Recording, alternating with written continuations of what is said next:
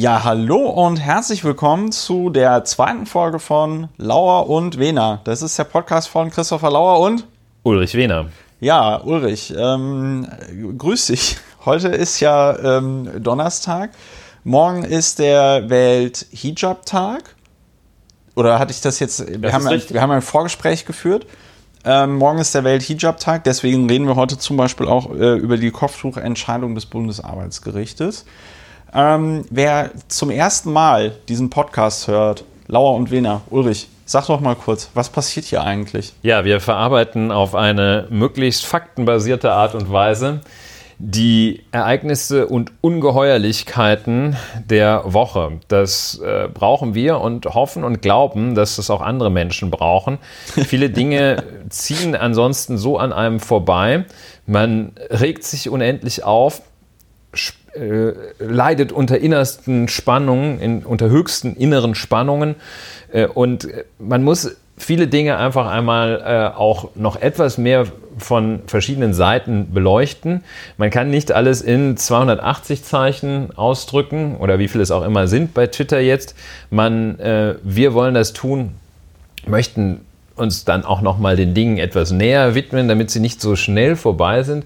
Wie schon gesagt, faktenbasiert möchten wir uns gerne aufregen und das, äh, ja, das ist das Ziel Das ist der das Ziel Übung. dieses Podcasts. Wir schaffen es nicht immer. Ja. Wir haben äh, ein, das Format ganz minimal geändert. Wir unterbrechen uns nicht mehr. Ja, wir versuchen uns nicht mehr zu unterbrechen, nachdem wir über die Internetplattform Twitter das Feedback bekommen haben, wir würden uns so oft unterbrechen. Ich persönlich bin aber der Meinung, Unterbrechung belebt das Geschäft. Ähm, es kann aber natürlich auch sein, dass es genau andersrum ist. Wir freuen uns natürlich immer über Feedback. Und wenn ihr äh, uns mal Feedback geben wollen würdet, zum Beispiel zu, diesem, zu dieser wirklich existenziellen Frage, sollten wir uns weiterhin unterbrechen, ja oder nein? Ist ja ein großes beliebtes Thema, auch bei Medien, das Pro und Contra. Ja, äh, soll man das sein lassen? Dann äh, sagt das uns einfach. Ich persönlich, ich, ich wollte dich jetzt schon wieder dreimal unterbrechen, hab's aber nicht Während getan. du geredet hast, wolltest du. Nein. ja, doch, während ich geredet habe, wollte ich mich Ja, auch es dreimal sich- schon unterbrechen. Es zeigt sich auch hier, wo du gerade die Möglichkeit des Pro und Kontras, der, der schlichten Abstimmung ansprichst, zeigt sich auch hier, dass es Fragen gibt, die so komplex sind, dass man sie nicht einfach mit Ja oder Nein beantworten kann. Dazu zählt die Frage, sollte man sich unterbrechen? Weil manchmal muss man sich unterbrechen, manchmal sollte man und manchmal ist es nicht schlimm und manchmal nervt es. Und das ist schwer auseinanderzuhalten, deshalb kann man nicht einfach sagen Brexit or leaving, äh, no Brexit or remain. Nein, manchmal ist es schwieriger. Ja, es ist auch eine, eine weitere Brexit-Woche Das ist eine weitere Brexit-Woche. Darauf können wir, da, da, das, besprochen, da können dass wir darauf eingehen wollen. Aber also Theresa May hat jetzt einen Vorschlag gemacht, der, äh, glaube ich, rund, wenn man also grob gerechnet 24 Monate zu spät kommt, nämlich Ja, nämlich. zu verhandeln. Ach so. Also nochmal was rauszuverhandeln, das geht nicht. Ja, das aber auch nur am Rande. Ja, Bevor- also Bre ja. Brexit, Brexit ist tatsächlich, Brexit ist tatsächlich eine totale Katastrophe. Ich habe es diese Woche nicht verfolgt. Was ich aber witzig finde, ist, dass Brexit jetzt auf dem Niveau angekommen ist, dass ähm, ich das Gefühl habe, zumindest ein bei einem Großteil der Berichterstattung geht es eigentlich nur noch um diesen Zeremonienmeister da im äh, britischen Unterhaus, ja, also der ähm, äh, in, äh, auf Deutsch würde man Parlamentspräsident äh, sagen, ja, der da also immer durch die Sitzung führt. Über den werden jetzt so Personality Picks gemacht, ja, weil ich glaube, die Berichterstattung auch überhaupt keinen Bock mehr hat, irgendwas, ähm, ja, über den Brexit zu berichten. Ja, das ist in der Tat schwierig. Sollen wir einen Ausblick geben oder möchten wir Ach, erst ach so, äh, was heißt, was für ein Ausblick? Auf den Brexit? nein, auf den Podcast? Ach so, ja, der Podcast wird total gut. Ich wollte noch eine äh, kurze Sache sagen, nachdem wir also jetzt hier erklärt haben, und ich finde, wir sollten uns mehr unterbrechen. It, it doesn't work for me without zur Unterbrechung. Ich merke diese Schere im Kopf, ja, dass wir auf einmal so besonders artig sein müssen. Nicht, dass wir jetzt so krasse Bad Boys werden, aber ich finde schon. Egal, gut. Ähm, wir, wir, wir werden, wir werden das, das Thema Unterbrechung wird sich durch diesen Podcast ziehen. Eine Sache wollte ich noch sagen. Wenn ihr diesen Podcast unterstützen wollt, worüber wir uns immer total freuen. Und mit Unterstützung meinen wir Geld. Dann äh, äh, ist die Kontonummer angegeben. Es kommt nicht viel zusammen, aber ein bisschen was. Und davon können Ulrich und ich nach dem Podcast essen. Und das ist voll schön. Ähm, äh, nee, und äh, wenn ihr außerdem. Und zwar keine Blattgold eingewickelten Steaks. Nee, dafür, dafür schiebt ihr einfach zu wenig ein Geld bescheidenes, rüber. aber ist gesundes Mahl. Ein, ein bescheidenes, aber gesundes Mahl. Wir können leider keine Exzesse feiern, weil ihr leider zu knauserig sein, seid. Äh, Zuschauerbeschimpfung äh, hilft, glaube ich, immer total gut. Guter Teaser, ja. Ähm, ist ein guter Teaser, äh, regt an zum Weiterhören. Wenn ihr diesen Podcast über iTunes hört, bitte gebt doch eine Bewertung bei iTunes ab. Bitte schreibt ein, ähm, schreibt eine Rezension. Und wenn ihr zufällig äh, ein Apple-taugliches Gerät habt, aber diesen Podcast noch nicht über iTunes abonniert habt, abonniert ihn mal bitte. Darüber würde ich mich auch sehr freuen. Ähm, dann äh, kommt man da hoch in diesen Charts und ähm, das ist ja für viele Leute heutzutage wichtig, in den Charts ganz oben zu ja, sein. zwei davon Ja, könnt ihr gerade hören. wir sind nicht frei, wir sind nicht frei von solchen Eitelkeiten. So, dann hätten wir, dann hätten wir das schon mal geklärt und äh, dann kämen wir äh, zu einem Installment dieses Podcastes, das Leute, die diesen Podcast letzte Woche gehört haben, schon kennen und Leute, die diesen Podcast ähm, schon gehört haben, als wir noch Lauer und Wena, äh, Lauer und ähm, Lauer informiert hießen. Lauer und Lauer informiert. Äh, wir lesen immer einen, einen Satz vor aus dem epochalen Werk des Tages, Mr. Tagesthemens, Ja, Ulrich aus Wickert. der Elias. Aus, ja, wir lesen. Es wäre so schön, wenn das wirklich in 100 Jahren das einzige Buch wäre, was noch existiert und dann die Außerirdischen denken, das wäre unsere Bibel gewesen. Also, ähm, Und das unser Gott. und das genau, und Ulrich Wickert. Der hieß. Ulrich, der Gott. Ja, der Ulrich ist ein guter Name für einen Gott. So, Seite 118 für die Textexegeten bei uns und ExegetInnen. Äh, ich lese aus der 2010er Ausgabe, der Taschenbuchausgabe. Äh, ich habe Ulrich extra eine eingebundene Ausgabe geschenkt, aber die bringt er nicht mit. Weil- zu, das weil das das- Risiko ist zu hoch, die außerhalb des Tresorraumes mit meinen weißen So. Handschuhen, äh, ohne weiße Handschuhe zu lesen. Äh, dieses Buch, äh, Bahn-im-Prinzip, ist für jeden was dabei. Äh, wer das genauer erläutert haben will, hört sich einfach einen anderen Podcast an, wo wir es auch immer genau dann, wenn Ulrich Wickert kommt, erklären. Ulrich, jetzt pass auf, dein Namensvetter schreibt auf Seite 118 das folgende. Weil Betroffenheit moralisch wirkt und moralisch modern ist, wenden jüngere Politiker sie gerne an. Ja, sowas. Donnerwetter. Donnerlittchen. Jetzt wird's aber noch Zapperlot. geiler, weil jetzt kommen nämlich die Politiker, die Ulrich Wickert 1994 als junge Politiker bezeichnet.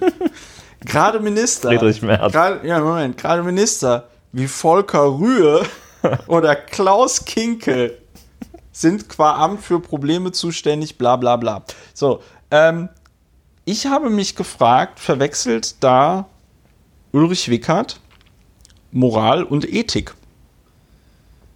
Mit Sicherheit. Oder was, was, was will er uns überhaupt sagen? Wir haben ja verschiedene Kategorien da, unter anderem die Kategorie der Betroffenheit, wenn ich das richtig Ja, im Ohr weil habe. Betroffenheit moralisch wirkt. Also Betroffenheit wirkt moralisch.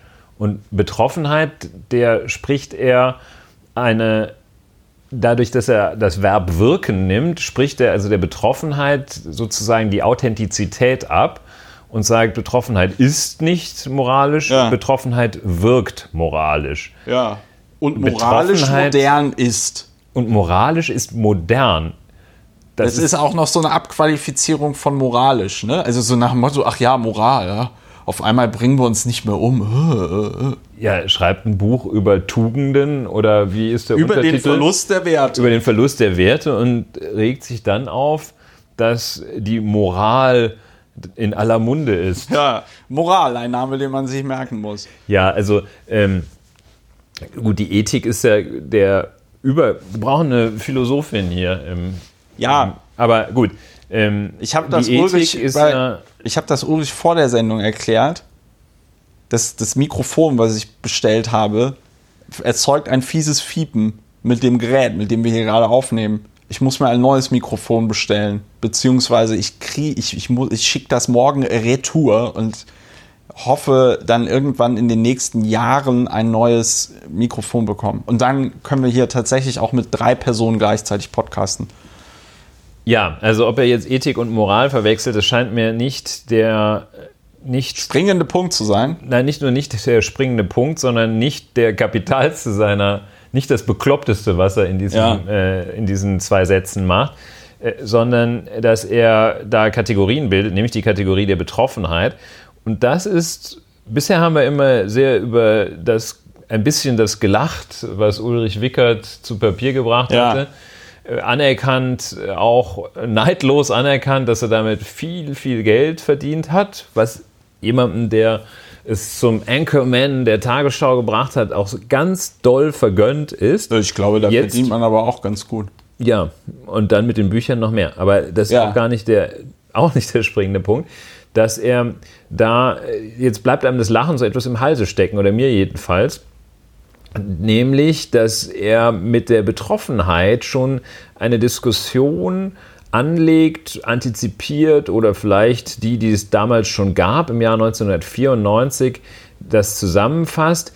Die Betroffenheit ist ja, oder das Bashing auf die Betroffenheit ist ja so der Vorgänger des bösen Labels des Gutmenschen Ja, der ja auch ein ganz übler Frame ist, dass man, also hier wendet er sich gegen Betroffenheit, das sei jetzt so modisch und dann Volker Rühe, was der da zu suchen hat, weiß ich jetzt auch nicht, den fand er wohl irgendwie besonders bescheuert. Ja. Aber jedenfalls, äh, die Betroffenheit äh, das Gutmenschentum, das ist so eine, eine Gruppe von Dingen, die kritisch, also die Verwendung dieser Kategorien meines Erachtens sehr kritisch zu sehen ist. Und Ja. äh, dieser Satz ist auch nicht wirklich durchdacht. Das kann Uli Wickert in seiner Uli, wie ihn seine Freunde nennen. Uli.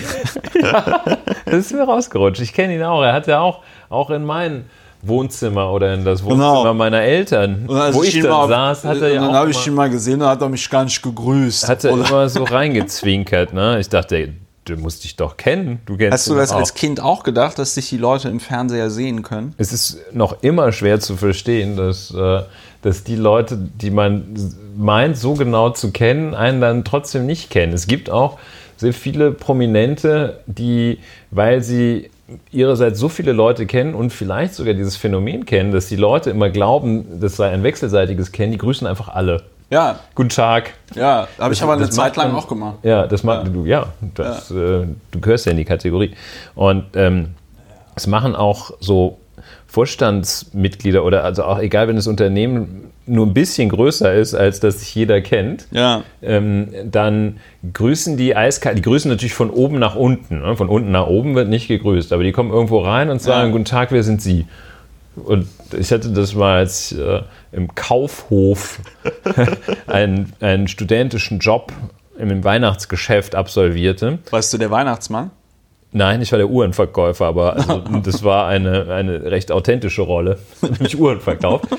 Und dann am Ende dieses Weihnachtsgeschäfts, nachdem da alle Verkäuferinnen und Aushilfsverkäufer bewusst so gewählt, weil es waren im Wesentlichen Verkäuferinnen und allenfalls in der Studentenschaft äh, gab es dann männliche Wesen, die dann aus dem Weihnachtsgeschäft im Kaufhof auf der Hohenstraße in Köln äh, heraus äh, flossen sozusagen, weil sie völlig im Eimer waren.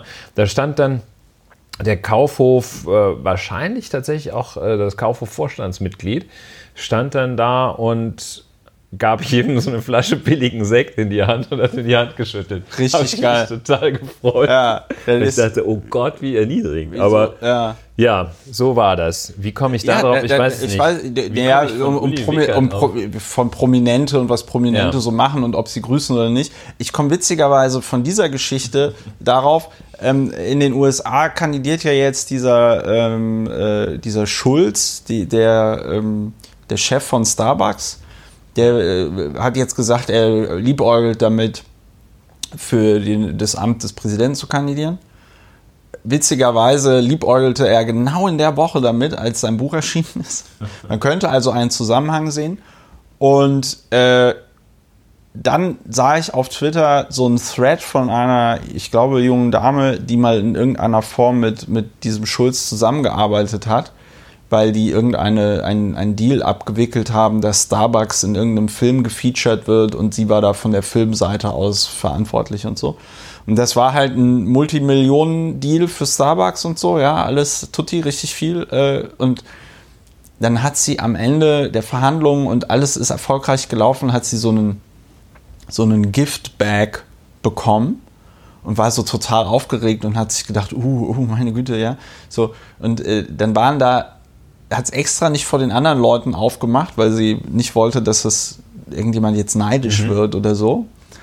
Ähm, und hat dann das erst zu Hause aufgemacht, in diese Tüte reingeguckt, in dieser Tüte lagen lauter lose Teebeutel drin dann hat sie so gedacht, so, what the fuck? Und dann war aber in dieser Tüte so eine, so eine Starbucks Gift Card. Und die sah halt anders aus. Die war so mit Glitzer und so. Mhm. Ja, wie so eine, ich weiß nicht, wie so eine äh, schwarze American Express. Und dann ist sie also mit diesem Ding in den Starbucks gegangen und schreibt so, hat so gedacht, möglicherweise muss äh, jetzt der, der, der Barista da erstmal den Chef rufen, weil die überhaupt nicht wissen, was das für eine Giftcard ist und so, weil die so besonders aussieht und so. Nee, nee, er hat dann die Giftcard eingescannt und sagte zu ihr so, ja, da fehlen aber noch 75 Cent. Und dann hat er ihr also als Geschenk für den Abschluss eines Multimillionen-Dollar-Deals eine Starbucks Giftcard im Wert von 5 Dollar geschenkt. Ja. ja, nicht schlecht. Wie komme ich jetzt darauf? Es ist ungefähr das Äquivalent zu diesem Sekt, zu dem billigen ja, Sekt, der einem dann von so einem Kaufhofmenschen kaputt geschuftet ja. vier Wochen im Weihnachtsgeschäft. Ja. Da 40 Prozent des Umsatzes dieses Kaufhof, der Kaufhof-Filiale an der Hohe Straße in, zu Köln gemacht. Des Jahresumsatzes? Ja, lass es 30 sein. Also im Weihnachtsgeschäft jedenfalls macht viel. der Einzelhandel sehr viel. Ja. Äh, bin ich auch nicht völlig darauf vorbereitet auf die Frage, wie viel das ist. Ja, aber jedenfalls einen erheblichen über äh, einem Zwölftel liegenden Umsatzanteil äh, in den vier Wochen vor Weihnachten gemacht und äh, sich da den Arsch aufgerissen und dann gibt es eine Flasche Sekt. Nicht, dass da jeder dann irgendwie gleich 50.000 Euro eine Betriebsrente in so ein Tütchen gepackt bekommen sollte. Ja, aber warum eigentlich nicht? Ja, warum nicht? Ne? Warum nicht? Aber irgendwie so ein bisschen, ich fand es irgendwie, es ist hat mich ger so gerührt, dass ich noch heute äh, negativ Spahn, berührt es bin. Ist, es, ist Jens, es ist wie Jens Spahn, der äh, so Pflegekräften Merci-Schokolade gibt. Ne? Also äh, in meiner Familie gibt es auch äh, jemanden, der in dem Bereich tätig ist und der sagt, also Merci ist halt so das Aller, Allerschlimmste, was es gibt, was du einem Pfleger schenken kannst. Ja, ich habe auch, ja, das denke ich auch. Dass, äh, ich habe in einer der edlen Kanzleien, in der, einer angelsächsischen Großkanzlei, da war die Office Managerin, äh, ich nenne sie nur, nein, ich nenne gar nicht den Namen, eine, eine Britin, äh, die damals auch noch äh, in Europa unterwegs waren. Die war 25 Jahre Office Managerin und jetzt so eine Quarzuhr geschenkt bekommen finde ich eigentlich besser, dann nimmt man einen ordentlichen Blumenstrauß und sonst nichts. Aber dass man dann für so eine Quarzuhr dann noch sagen muss, oh danke, danke, danke. Ist so, so, eine, so eine 40 Euro Billo-Uhr oder was? Ja, ja. finde ich einfach, dann würde ja, ich sagen, ich, ich lieber nicht. so, Gefühl, jetzt müssen wir ein bisschen weiter. Ja, jetzt müssen wir ein bisschen weiter. Ihr seht, ihr seht äh, oder ihr hört, ähm, ihr, ihr, seht, dass ihr nichts seht, aber ihr hört was. Wir sind ein bisschen abgewichen von Ulrich Wickert, weil Betroffenheit moralisch wirkt und moralisch modern ist wenden jüngere Politiker sie gerne an. Das ist halt ein, ein, eine Aussage, die in ihrer Absolutheit auch einfach falsch ist. Also wenden jüngere Politiker sie gerne an, das ist so immer mehr, immer mehr Frauen sind Single, ja, oder so, weißt du, das sind dann halt so Sachen, unüberprüft, klingt erstmal gut, Betroffenheit wirkt moralisch, Warum? Also ich, ich werde da nicht schlau draus. Im weiteren Verlauf des Textes wird, glaube ich, irgendwie klar, ihm geht es um so einen, einen sogenannten Betroffenheitstourismus. Ja. Und dann regt er sich über französische Politiker auf, die nach Sarajevo gefahren sind und dort von der, äh, von, von der Presse begleitet worden sind. Und dann gesagt haben, dass sie das alles ganz schlimm sind, finden, was jetzt hier in Sarajevo los ist und so. Was ja jetzt mal abgesehen von Uli Wickert tatsächlich Mitte der 90er Jahre eine katastrophale Situation war auf dem Balkan im zerfallenen Jugoslawien, gar keine Frage. Aber gerade bei so einem, bei solch einer Thematik, Massaker auf dem Marktplatz von Srebrenica war das, glaube ich. Und ja, je nachdem, äh, egal, ähm, versuche jetzt nicht zu rekonstruieren, wo sich da Barbaritäten ereigneten. Das ist schon sehr vorschnell, da mit einer Betroffenheit, mit dem, mit dem Topos der Betroffenheit das einfach abzukanzeln. Das gefällt mir gar nicht. Nun wollen wir vielleicht uns äh, nicht die Kritik, oder vielleicht sollte ich jetzt mal mit der Kritik eines 1994 erschienenen Buches doch nicht zu, sehr, zu viel Energie darauf verwenden. Aber ist schon krass, was man alles für ein Zeug in so einem Buch pressen kann, das dann auch noch verkauft wird und bis heute, glaube ich, neu aufgelegt wird. Ja, also wie gesagt, die Ausgabe hier ist 2000, von 2010, aber ich bin mir fast sicher, dass das äh, Buch. Ja, und wir werden wahrscheinlich schuld daran sein, dass es immer noch zwei Leute gibt, ja, die in die Bücher Buchhandlung nee, gehen und sagen. Ich, ich sehe schon, wie äh, der, die, die Agentin oder der Agent von Ulrich Wickert äh, sagt Ulrich, der Verlag will dein Buch nochmal neu auflegen. Hä? Warum? Ja, weil es da jetzt so viele Suchanfragen gab und so. Die, die Händler sind außer Rand und Band. Alle wollen diesen Jahrhundertroman lesen. Naja, Ulrich Wickert, der Ehrliche ist der Dumme. Vielleicht sollten wir hier demnächst auch mal andere äh, Bücher dieser Kategorie vorstellen. Ich finde das nämlich ganz lustig. Außerdem habe ich die Vermutung, dass in diesen Büchern vor allem Dingen dasselbe drin steht. Aber ja, dem werden ähm, wir nachgehen. Bevor wir, bevor wir jetzt äh, weiter äh, über Uli Wickert reden, ähm, bevor oder anstatt oder anstatt reden wir über ein Thema, das uns in den letzten Wochen sehr bewegt hat. Achtung Wortwitz, das äh, oder nicht bewegt hat. Äh, das, das Tempolimit und die Lungenärzte, über die wir letzte Woche schon mal gesprochen ja. haben. Äh, Ulrich, bitte, du wolltest dazu was sagen. Ja, das Tempolimit. In der letzten Woche, wo also was, was bisher geschah. Was, was bisher geschah. Also ich, wir fangen mal nicht nach bei der ersten Ölkrise Anfang der 70er Jahre an, sondern wir springen direkt in die vergangene Woche, als eine von der Bundesregierung eingesetzte Kommission ein Papier geleakt hatte oder dieses Papier einer Unterkommission geleakt war.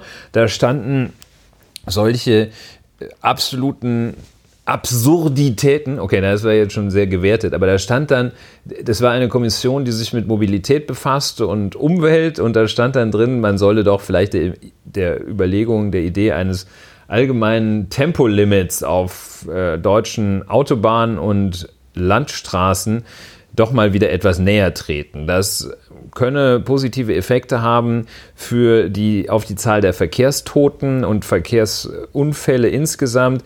Es könne auch das, äh, die aktuelle Situation mit Emissionen, Stichwort äh, Stickstoff, äh, Feinstaub, CO2, Stickstoff und Feinstaub, ja, okay. Jedenfalls, also mit das Emissionsthema, dem könnte das auch ganz gut tun, wenn man etwas langsamer fahren würde. Das jedenfalls drang aus dieser Kommission hervor und dann wurde also wirklich sofort volle Breitseite dagegen gewettert. Ich konnte schon in der vergangenen Woche niemanden finden, der das aktiv befürwortet hätte, außer dass die Grünen so gesagt haben, ach ja, so schlecht, so eigentlich haben wir ja schon immer gesagt, aber es hat sich jetzt auch nach meiner Wahrnehmung keiner hervorgetan. Herr äh, Bundesminister Scheuer, Andi, der Scheuer Andi, hatte gesagt, es sei gegen auch eine interessante Kategorie, nicht nur gegen den Menschenverstand, was immer das ist, sondern gegen jeden Menschenverstand. Offenbar geht Herr Scheuer davon aus, dass es mehrere Arten von Menschenverstand gibt und alle zusammen, alle Arten des Menschenverstandes zusammen, die Andreas Scheuer Jeder. kennt, äh, denen, die legen es, lassen es fernliegend erscheinen, ein Tempolimit zu etablieren. Weiter dann die ganz krasse Verbindung die, an der ich immer noch nage zwischen Freiheit Ja. und Tempolimit. Ja. Es waren verschiedene Stimmen, äh, die sagten, äh, also das ist sozusagen die letzte Freiheit oder unter freiheitlichen Aspekten äh, sei es inakzeptabel. Die Freiheit lege, also lasse ein, Ver- ein Tempolimit nicht zu. Dabei, ja, da kommen wir gleich zu der Bewertung auch nochmal. Ja, das Thema ist dann äh, so ein bisschen, also hat so auf, ich glaube, beim Kochen würde man sagen, lassen Sie es auf ganz kleiner Flamme Ja. noch etwas köcheln, äh, bis es äh, zur Hälfte eingedampft ist. Und äh, dann ist es jetzt inzwischen, in dieser Woche, ist es komplett weg, das Thema. Und Ja, zwar aber hat auch- es äh, Ja. So. am 28. Januar Ja. hat das den endgültigen, also sozusagen ähm, den Ball dann eingelocht, Regierungssprecher Seibert, und er hat gesagt, äh, das sei aktuell keine Maßnahme, die die Bundesregierung beschäftige. Der hat also da den, den Deckel drauf gemacht oder versucht, den Deckel drauf zu machen. Dann hat ähm, noch äh, sich geäußert, das wollte ich dich fragen, wie heißt eigentlich die Bundesumweltministerin? Wenn ich wenn ich es jetzt nicht hier gerade auch aufgemacht hätte, hätte ich es dir nicht wirklich gut beantworten Ja. können. Ich hätte vielleicht den Nachnamen noch hingekriegt, hätte aber wahrscheinlich statt Schulze Schulz gesagt. Ja. Svenja Schulze. Sie hatte- sie hat halt ja, wir, wir haben, also ohne Spaß, ich habe ja bis, bis zu diesem Interview gedacht, Barbara Hendricks wäre noch immer Ja, Umweltministerin. äh, oder Aber- das sei halt nicht besetzt, so wie Ja. äh, ich glaube, äh, Jair Bolsonaro das gemacht hat, äh, als erstes Mal. Die haben ja auch kaum Umwelt in Brasilien. Nee, hat als nee. erstes Mal, glaube ich, das Umweltministerium abgeschafft und als Unterabteilung des wahrscheinlich Korruptionsministeriums oder Wirtschaftsministeriums. Ja. Jedenfalls, also Svenja Schulze hat wohl ein legendäres ZDF äh, Interview äh, gegeben, beziehungsweise ein Z also Interview kann man es wohl gar nicht nennen. Äh, jedenfalls äh, bezeichnen das äh, Journalisten als Versuch, einen Pudding an die Wand zu nageln. Also okay, ist so eine, so eine Redewendung, die ist schon sehr, sehr abgegriffen. Äh, ich ziehe meinen Hut vor Ihnen. Äh, Sie haben einen Pudding an die Wand genagelt. Aber jedenfalls, das war, die konnte also auf die Frage, ob sie denn jetzt in ihrer Eigenschaft als SPD-Politikerin und zumal in ihrer Eigenschaft als Umweltministerin denn irgendeine Haltung zum Tempolimit habe, hat ja eigentlich nur gesagt, das müssen wir alles prüfen.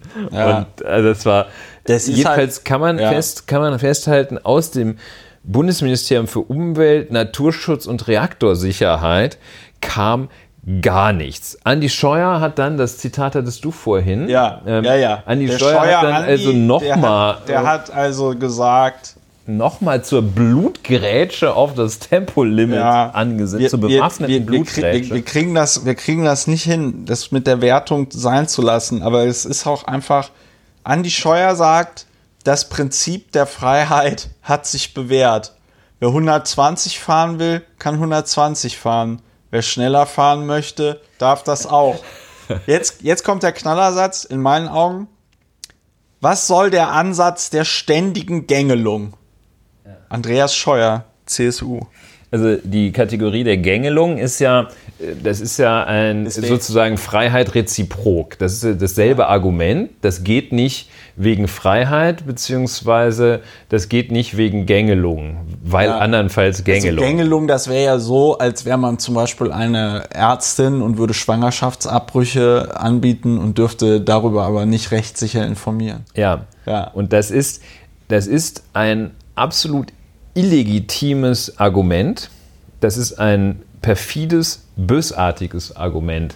Die Freiheit anzuführen, um ein bestimmtes Ergebnis damit zu propagieren. Die Freiheit ist das, die Methode, mit der man zu einem Ergebnis gelangen kann. Die Freiheit ist nicht dass der Wert, der irgendein Ergebnis von vornherein in sich trägt. Es ist ein, also definitionsgemäß kann man auch sagen, ich habe die Freiheit, dass alle langsam fahren. Das ist ein, Ja. ein definitorischer Trick.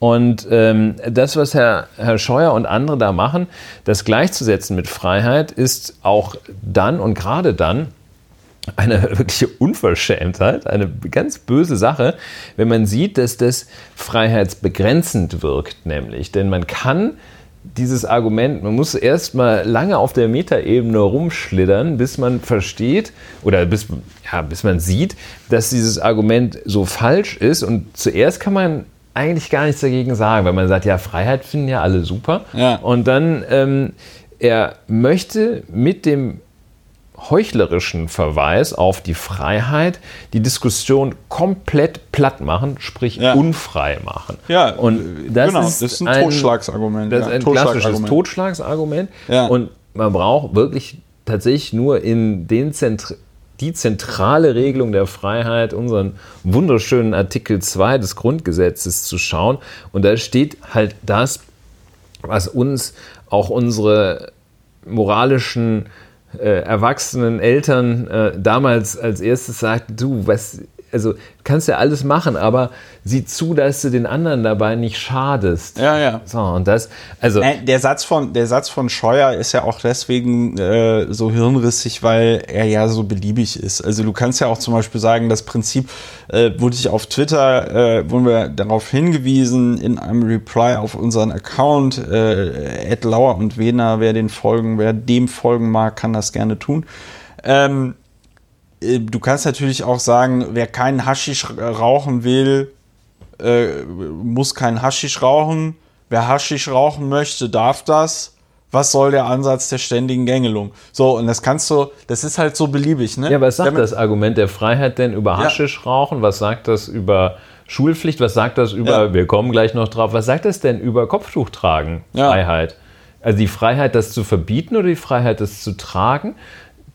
Ja. Freiheit, Es ist, es Freiheit ist wahnsinnig wichtig, aber Ja. also Freiheit ist schon ein zentrales Element. Das ist überhaupt außerhalb jeder Frage. Wir wollen alle frei entscheiden.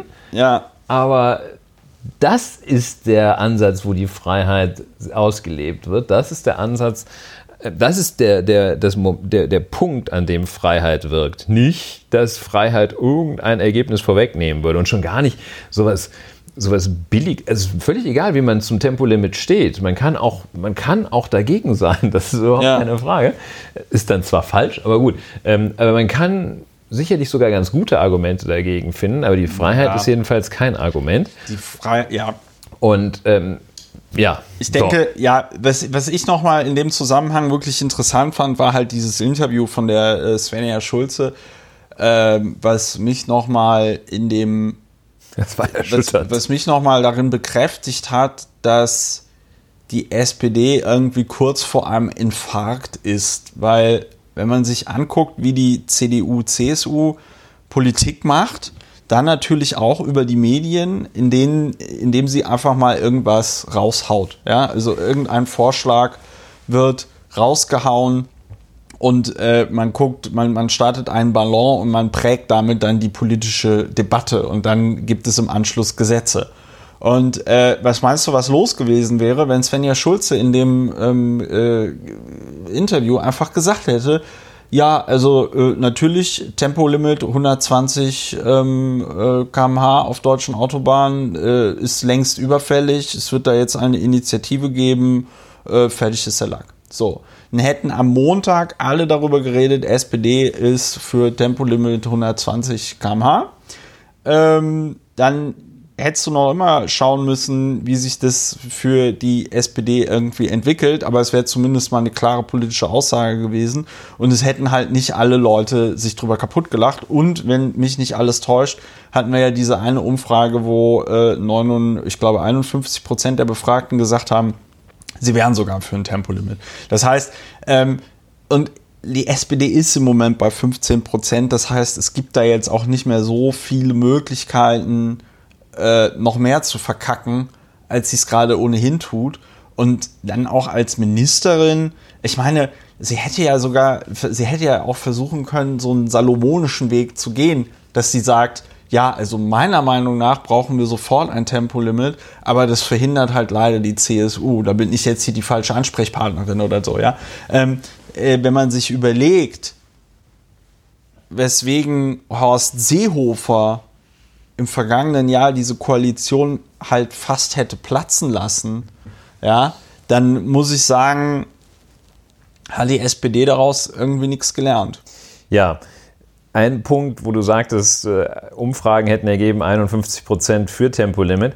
Ich hatte so eine Übersicht, eine kleine Matrix, das waren halt die vier führenden oder fünf führenden Meinungsforschungsinstitute, jeweils die Werte, die die ermittelt hatten, der Zustimmung bzw. Ablehnung eines allgemeinen Tempolimits.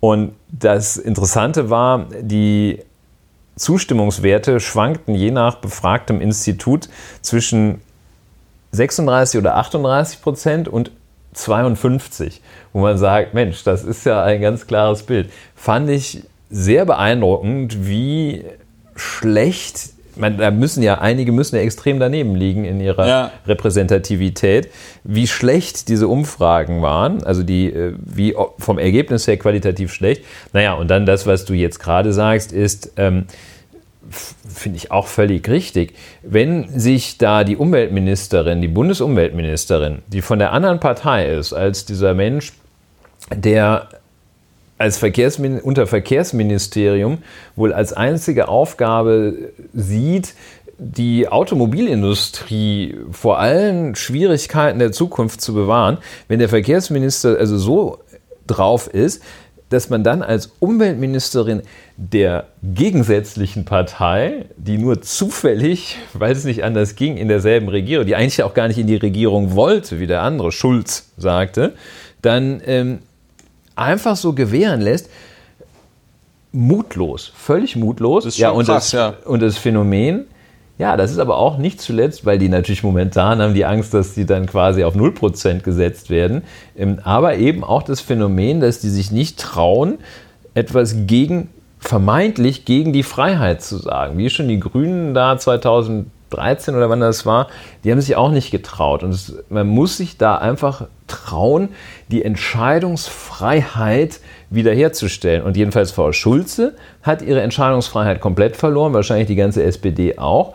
Und es muss doch eigentlich klar sein, wer, wer Rasen will, der wählt die CDU-CSU. Wer ein Tempolimit will, der wählt die Grünen.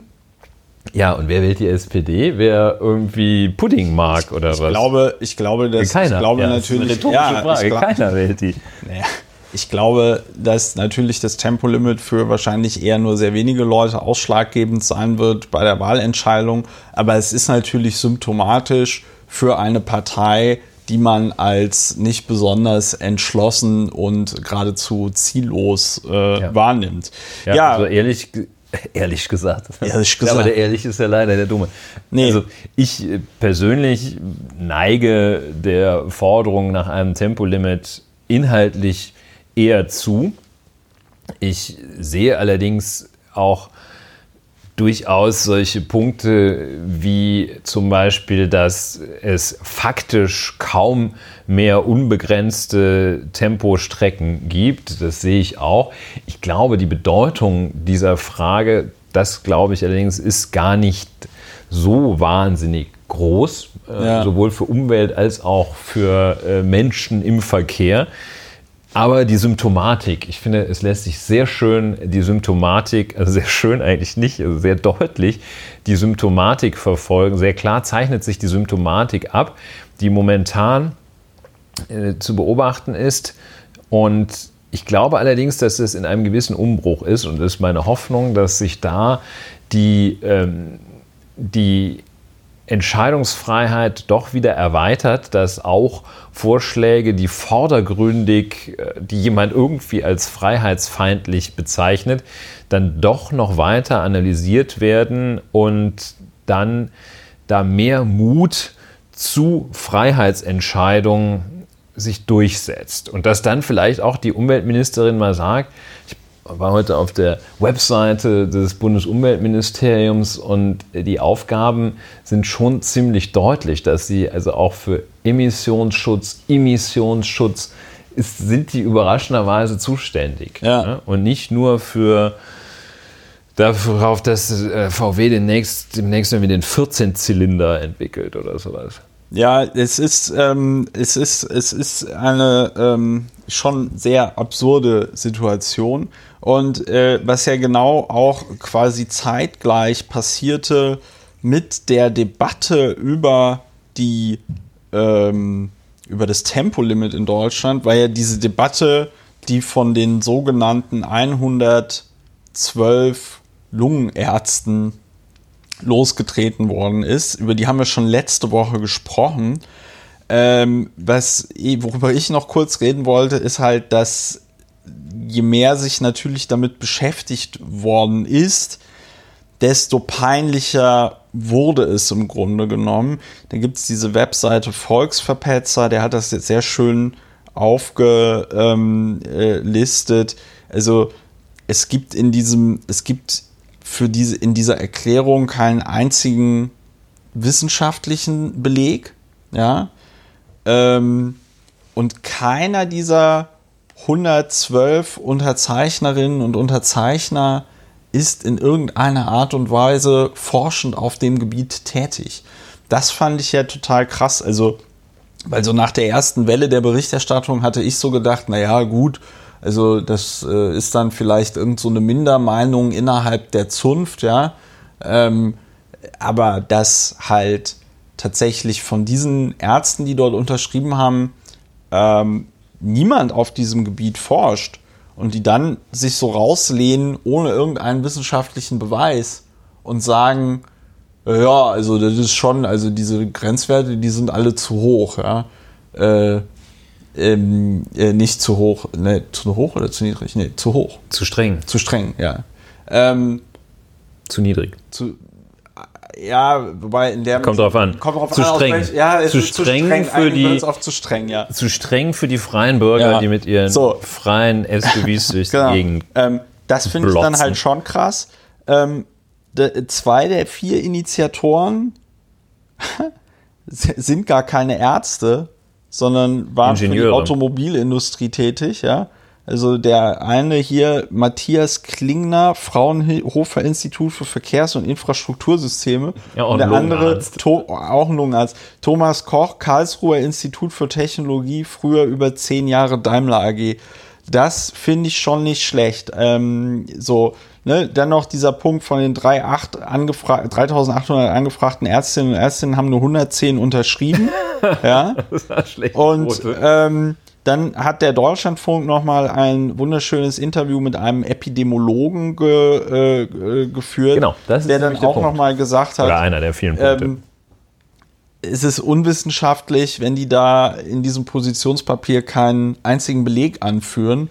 Und wir sind Epidemiologen und wir erforschen das und es ist gut erforscht, dass ähm, diese, diese, diese, diese Rußpartikel in diesem Feinstaub halt eben krebserregend sind. So ist das. Und zwar ab dem ersten Rußpartikel. Und ja. das ist das, also hinzu kommt, äh, dass äh, Verkehrsminister, Bundesverkehrsminister Andreas Scheuer unter Berufung auf diese Äußerung von äh, gut 100 Lungenfachärzten, Fachärzten für Pneumologie heißen die, glaube ich, dass unter Berufung auf diese 100, gut 100 aus 3800 Angefragten jetzt Herr Scheuer fordert, die Stickoxid-Grenzwerte EU-weit zu überprüfen. Er zweifelt die Unterberufung auf 105 Lungenfachärzte, Fachärzte für Lungenheilkunde, zweifelt Herr Scheuer öffentlich die EU-Grenzwerte an. Die EU-Grenzwerte darf man natürlich anzweifeln, aber doch methodisch korrekt. Und die methodische Unredlichkeit ist, dass ein Facharzt für Lungenheilkunde typischerweise gerade nicht mit epidemiologischen Überlegungen befasst ist. Der guckt, wenn ein Kind, ein Erwachsener oder wer auch immer keuchend vor ihm sitzt, guckt er, was der an der Lunge hat. Und dann fragt er vielleicht noch, äh, rauchst du? Ähm, und das ist das zur Epidemi Epidemiologie, was er, der oder sie, äh, wahrscheinlich auch keine Frauen dabei, die sind vernünftig, jedenfalls, ähm, was der Lungenfacharzt, die Lungenfachärztin tut, die guckt sich den einzelnen Kranken an.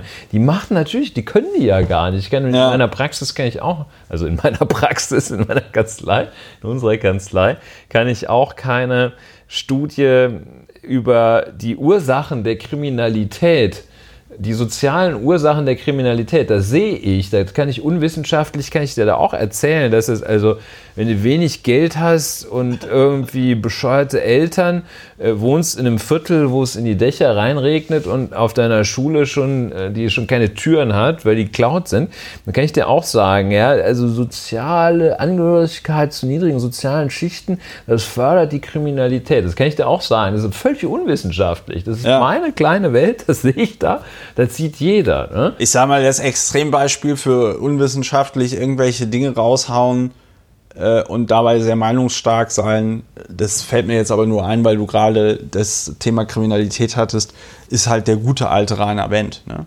der ist ja das Paradebeispiel dafür zu behaupten, dass die Kriminalität steigt, obwohl sie immer sinkt.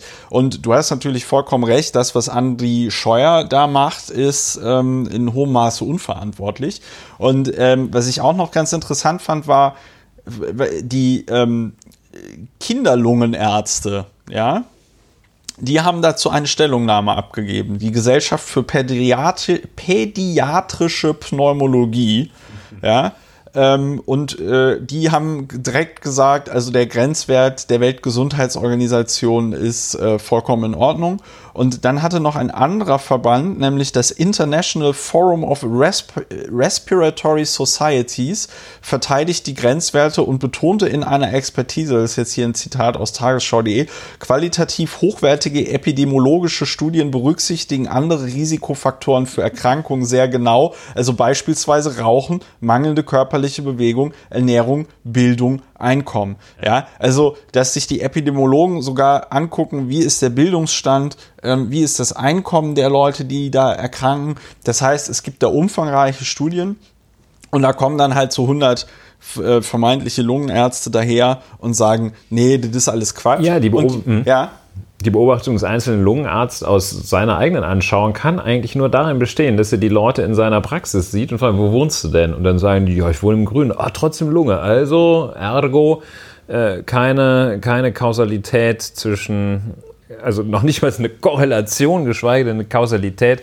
zwischen Exposition zu Umweltschadstoffen verkehrsbedingter Art und äh, Krankheitsbild. Die Frage, die ich mir in dem ganzen Zusammenhang halt gestellt habe, ist, ob das, also meiner Meinung nach, Frage gestellt ist jetzt wie bei so einer, wie bei so einer Podiumsdiskussion, wo man gar keine Frage stellt, sondern wo man schon eine Antwort hat. Nee, aber meiner Meinung nach ist das ein Stück weit schon ein ziemlich krasses Medienversagen. Weil, ähm, also ich meine, okay, die Sache wurde irgendwie von Springer lanciert. Man kann sich auch vorstellen, warum Springer irgendwie sowas lanciert.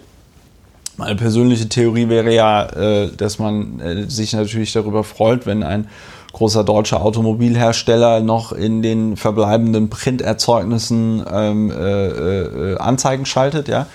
Ähm, aber ich finde das schon ein krasses mediales Versagen, wenn diese Studie wohl nach ein bisschen recherchieren klar wird, das ist Quatsch wenn die in dieser Art und Weise, wie das jetzt in den vergangenen Wochen, in, den, in der letzten Woche passiert ist, in dieser prominenten Art und Weise in den Medien diskutiert wird. Und zwar auf diesem Niveau, ne, äh, soll man es sein lassen, ne? so Menschen ertrinken lassen, pro und contra, ähm, äh, äh, äh, Grenzwerte, pro und contra. Da, also das ist, ähm, da gibt es immer in vielen Zusammenhängen, wenn die Berichterstattung gerade nicht so toll ist, ist das ja ein sehr beliebter Tweet. Ne? Also wenn es draußen regnet und dir einer sagt, draußen scheint die Sonne, dann ist es nicht Aufgabe des Reporters zu sagen, ähm, einer sagt, es regnet, einer sagt, es scheint die Sonne, sondern es ist Aufgabe irgendwie des Journalisten oder der Journalistin oder des Reporters, der Reporterin, einfach rauszugehen und zu gucken, wie ist das Wetter. Ja. Und das wurde hier halt nicht gemacht, sondern hier wurde halt einfach darüber berichtet. Ja, dass man das nicht als Unredlichkeit, gut, ich meine, unwissenschaftlich an die Scheuer, komme nicht drum herum, ihm Unwissenschaftlichkeit vorzuwerfen.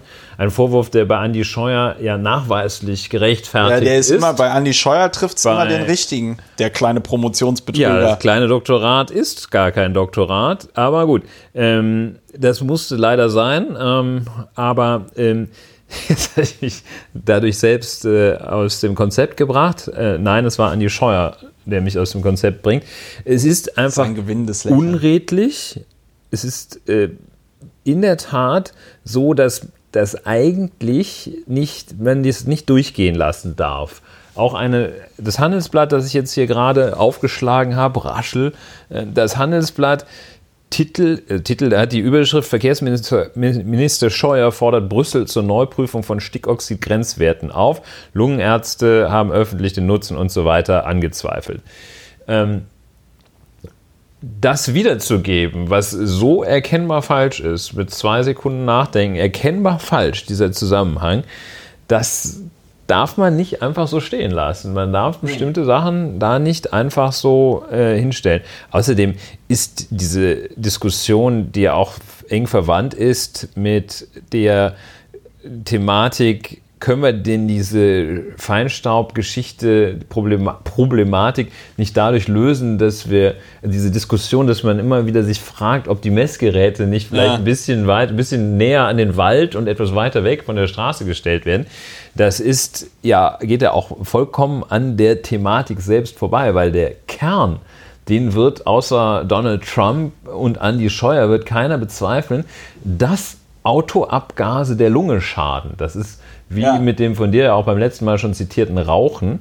Da hat man sich, da haben auch ja verschiedene Studien versucht zu belegen, dass also bei, ich weiß, wovon ich spreche, dass äh, zu belegen, nicht von den Studien, sondern vom Rauchen, zu belegen, dass also der Konsum von vier Zigaretten täglich und manche waren vier Schachteln wahrscheinlich, dass der unschädlich ist.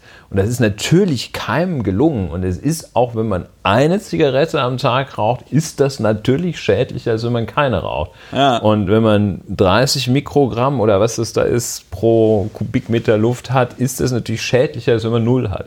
Also große Mutlosigkeit, aber auch große Unredlichkeit. Das regt mich auf. Ja, es ist, es ist in der Tat, also wie gesagt, es ist aber, ähm, wenn man sich auch andere Debatten anguckt, die gerade laufen, ich weiß nicht, ob das vor 10 oder 20 Jahren äh, besser war. Ich habe witzigerweise neulich den, äh, äh, also das ist nicht witzigerweise, aber ich habe neulich den Film Airplane gesehen. Äh, auf Deutsch heißt der Die Reise in einem verrückten oh, Flugzeug. Sehr guter Film, ein, Film, den wir ein ganz, uneingeschränkt empfehlen. Ein können. ganz ausgezeichneter Film der auch deswegen, und das fand ich ganz interessant, das hatte ich danach erst gelesen in der, in der Trivia auf der, in, in IMDb, ähm, der, der auch deswegen wohl damals so ein einschlagender Erfolg war, weil die Schauspieler hier Leslie Nielsen und ähm, äh, der, der Lloyd Bridges, ne, der Vater von dem Jeff Bridges, ja, genau, Lloyd Bridges, die waren bis zu diesem Film, haben die nur ernste Rollen gespielt.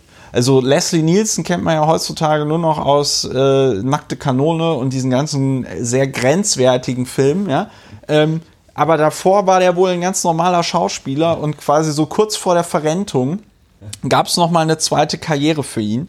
Finde ich, fand ich ganz lustig. Aber in genau diesem Airplane-Film gibt es nämlich eine Szene, wo sie dann so einen Journalisten dazu schalten, der dann einen Hot Take dazu bringt, also so ein Fernsehkommentator, der einen Hot Take dazu bringt, dass jetzt dieses, ähm, dass jetzt dieses Flugzeug gleich abstürzt. Und dann steht er da auch so mit dem, äh, äh, ja, waren sie sind doch, selber schuld, wenn sie fliegen, hätten sie doch auch in den Zug steigen können, ja? Warum haben sie sich denn die Karten gekauft? Hä? So und ähm, das war eine erkennbare Satire auf Journalismus, der immer die absurdesten Gegenpunkte, Gegenpositionen einnimmt. Ähm, was will ich damit sagen? Dass die, äh, dass die Aussage. Also Opfer von Flugzeugabstürzen zu blamen ist auch noch eine neue. Ja. Ja, das, Was willst das du damit sagen, dass das die, war, das war die, nee, das, das war die, das war die Kernaussage. So das Unterbrechen war nicht so Ey, gut, komm, weil wir, das wir dürfen uns hier nicht, wir dürfen uns hier nicht äh, äh anyway. vom, vom, vom Aber mach diesem, mal, das interessiert mich nämlich. Ja, das ist doch, ah Gott, dieses, dieser Hinweis mit dem Unterbrechen, das, das kriegen wir jetzt nicht mehr raus. So, der es wäre falsch anzunehmen, dass diese Kritik an bestimmten Formen des Journalismus, dass das eine neue Erscheinung ist, sondern ich würde sagen, wenn auch schon im Film Airplane darüber Witze gemacht worden sind, und ich glaube, der Film ist von 1978 oder 79, dann ähm, ist es, denn, dann kann man schon davon ausgehen, dass es auch schon in den 70er Jahren des letzten Jahrhunderts äh, Probleme mit dem äh, äh, Probleme gab in der Wahrnehmung dessen, was Journalismus da tut. Ja, ich würde noch gerade ja. einen, einen, Punkt äh, ansprechen wollen hier. Äh, abgesehen davon, dass das eine der, der großartigsten Momente der Film, einer der großartigsten Momente der Filmgeschichte wo, ist, wo die beiden Piloten Roger und Over heißen. Ja. Was zu Missverständnissen führt. Wir empfehlen den Film einfach nur so. Und ähm, die, das äh, to invoke, ich weiß gar nicht, ob, das, es das Wort im Deutschen gibt, also die Freiheit anzurufen als Argument für bestimmte Verhaltensweisen, dass ähm, hier in Stellung gebracht wird gegen eine ökologisch motivierte Beschränkung des äh, Pkw-Tempos. Also dieses Anrufen der Freiheit für ein gegenüber der Umwelt rücksichtsloses Verhalten ist ja in dem, was man im politischen Spektrum eher rechts verortet, zu sehen. Wie erklärst du dir eigentlich, dass die, diese, hm, dieses Abwenden von der Umwelt, die Freiheit zum Beispiel dafür anzuführen, dass man die Umwelt zerstören darf, aber die Freiheit nicht dafür anzuführen, dass man Drogen nehmen oder Kopftücher tragen kann. Ja ich muss, es ist tatsächlich eine Frage, zu der mir die Antwort noch nicht so richtig klar ist. Warum sind die typischerweise dem rechten Spektrum zuzuordnenden Politiker, Personen so, warum sind die gegen die Umwelt eigentlich? Ja, es ist ganz einfach, weil. Erklär mir das mal. Ja, ich kann dir das gerne erklären. Nein, äh, es ist ganz einfach. Und zwar geht es einfach darum, dass hier neue, hier werden gerade neue Feindbilder kreiert. Ich weiß gar nicht, ob das, ob ich, ob ich das, von wem ich das genau habe. Ähm, das lief die Tage auch über, über Twitter. Ich glaube, es war von Bernd Ulrich von der Zeit. Vielleicht war es aber auch von jemand anderem. aber der Punkt ist der, dass das Thema Ausländer mhm. und das Thema äh, Geflüchtete, das ist mittlerweile tatsächlich ein bisschen abgelutscht. Also selbst nach, ähm, selbst wenn es irgendwie jetzt krassere Übergriffe gibt oder Messerstechereien oder sonst irgendwas, ist das alles, das taugt alles auch jetzt nicht mehr so zum mhm. krass die Basis mobilisieren. Also, was wird gemacht? Ähm, es wird gegen Ökologie gehetzt, es wird gegen ja, diese Verbotskultur gehetzt, gegen Gängelung, wie das Andi Scheuer nennt.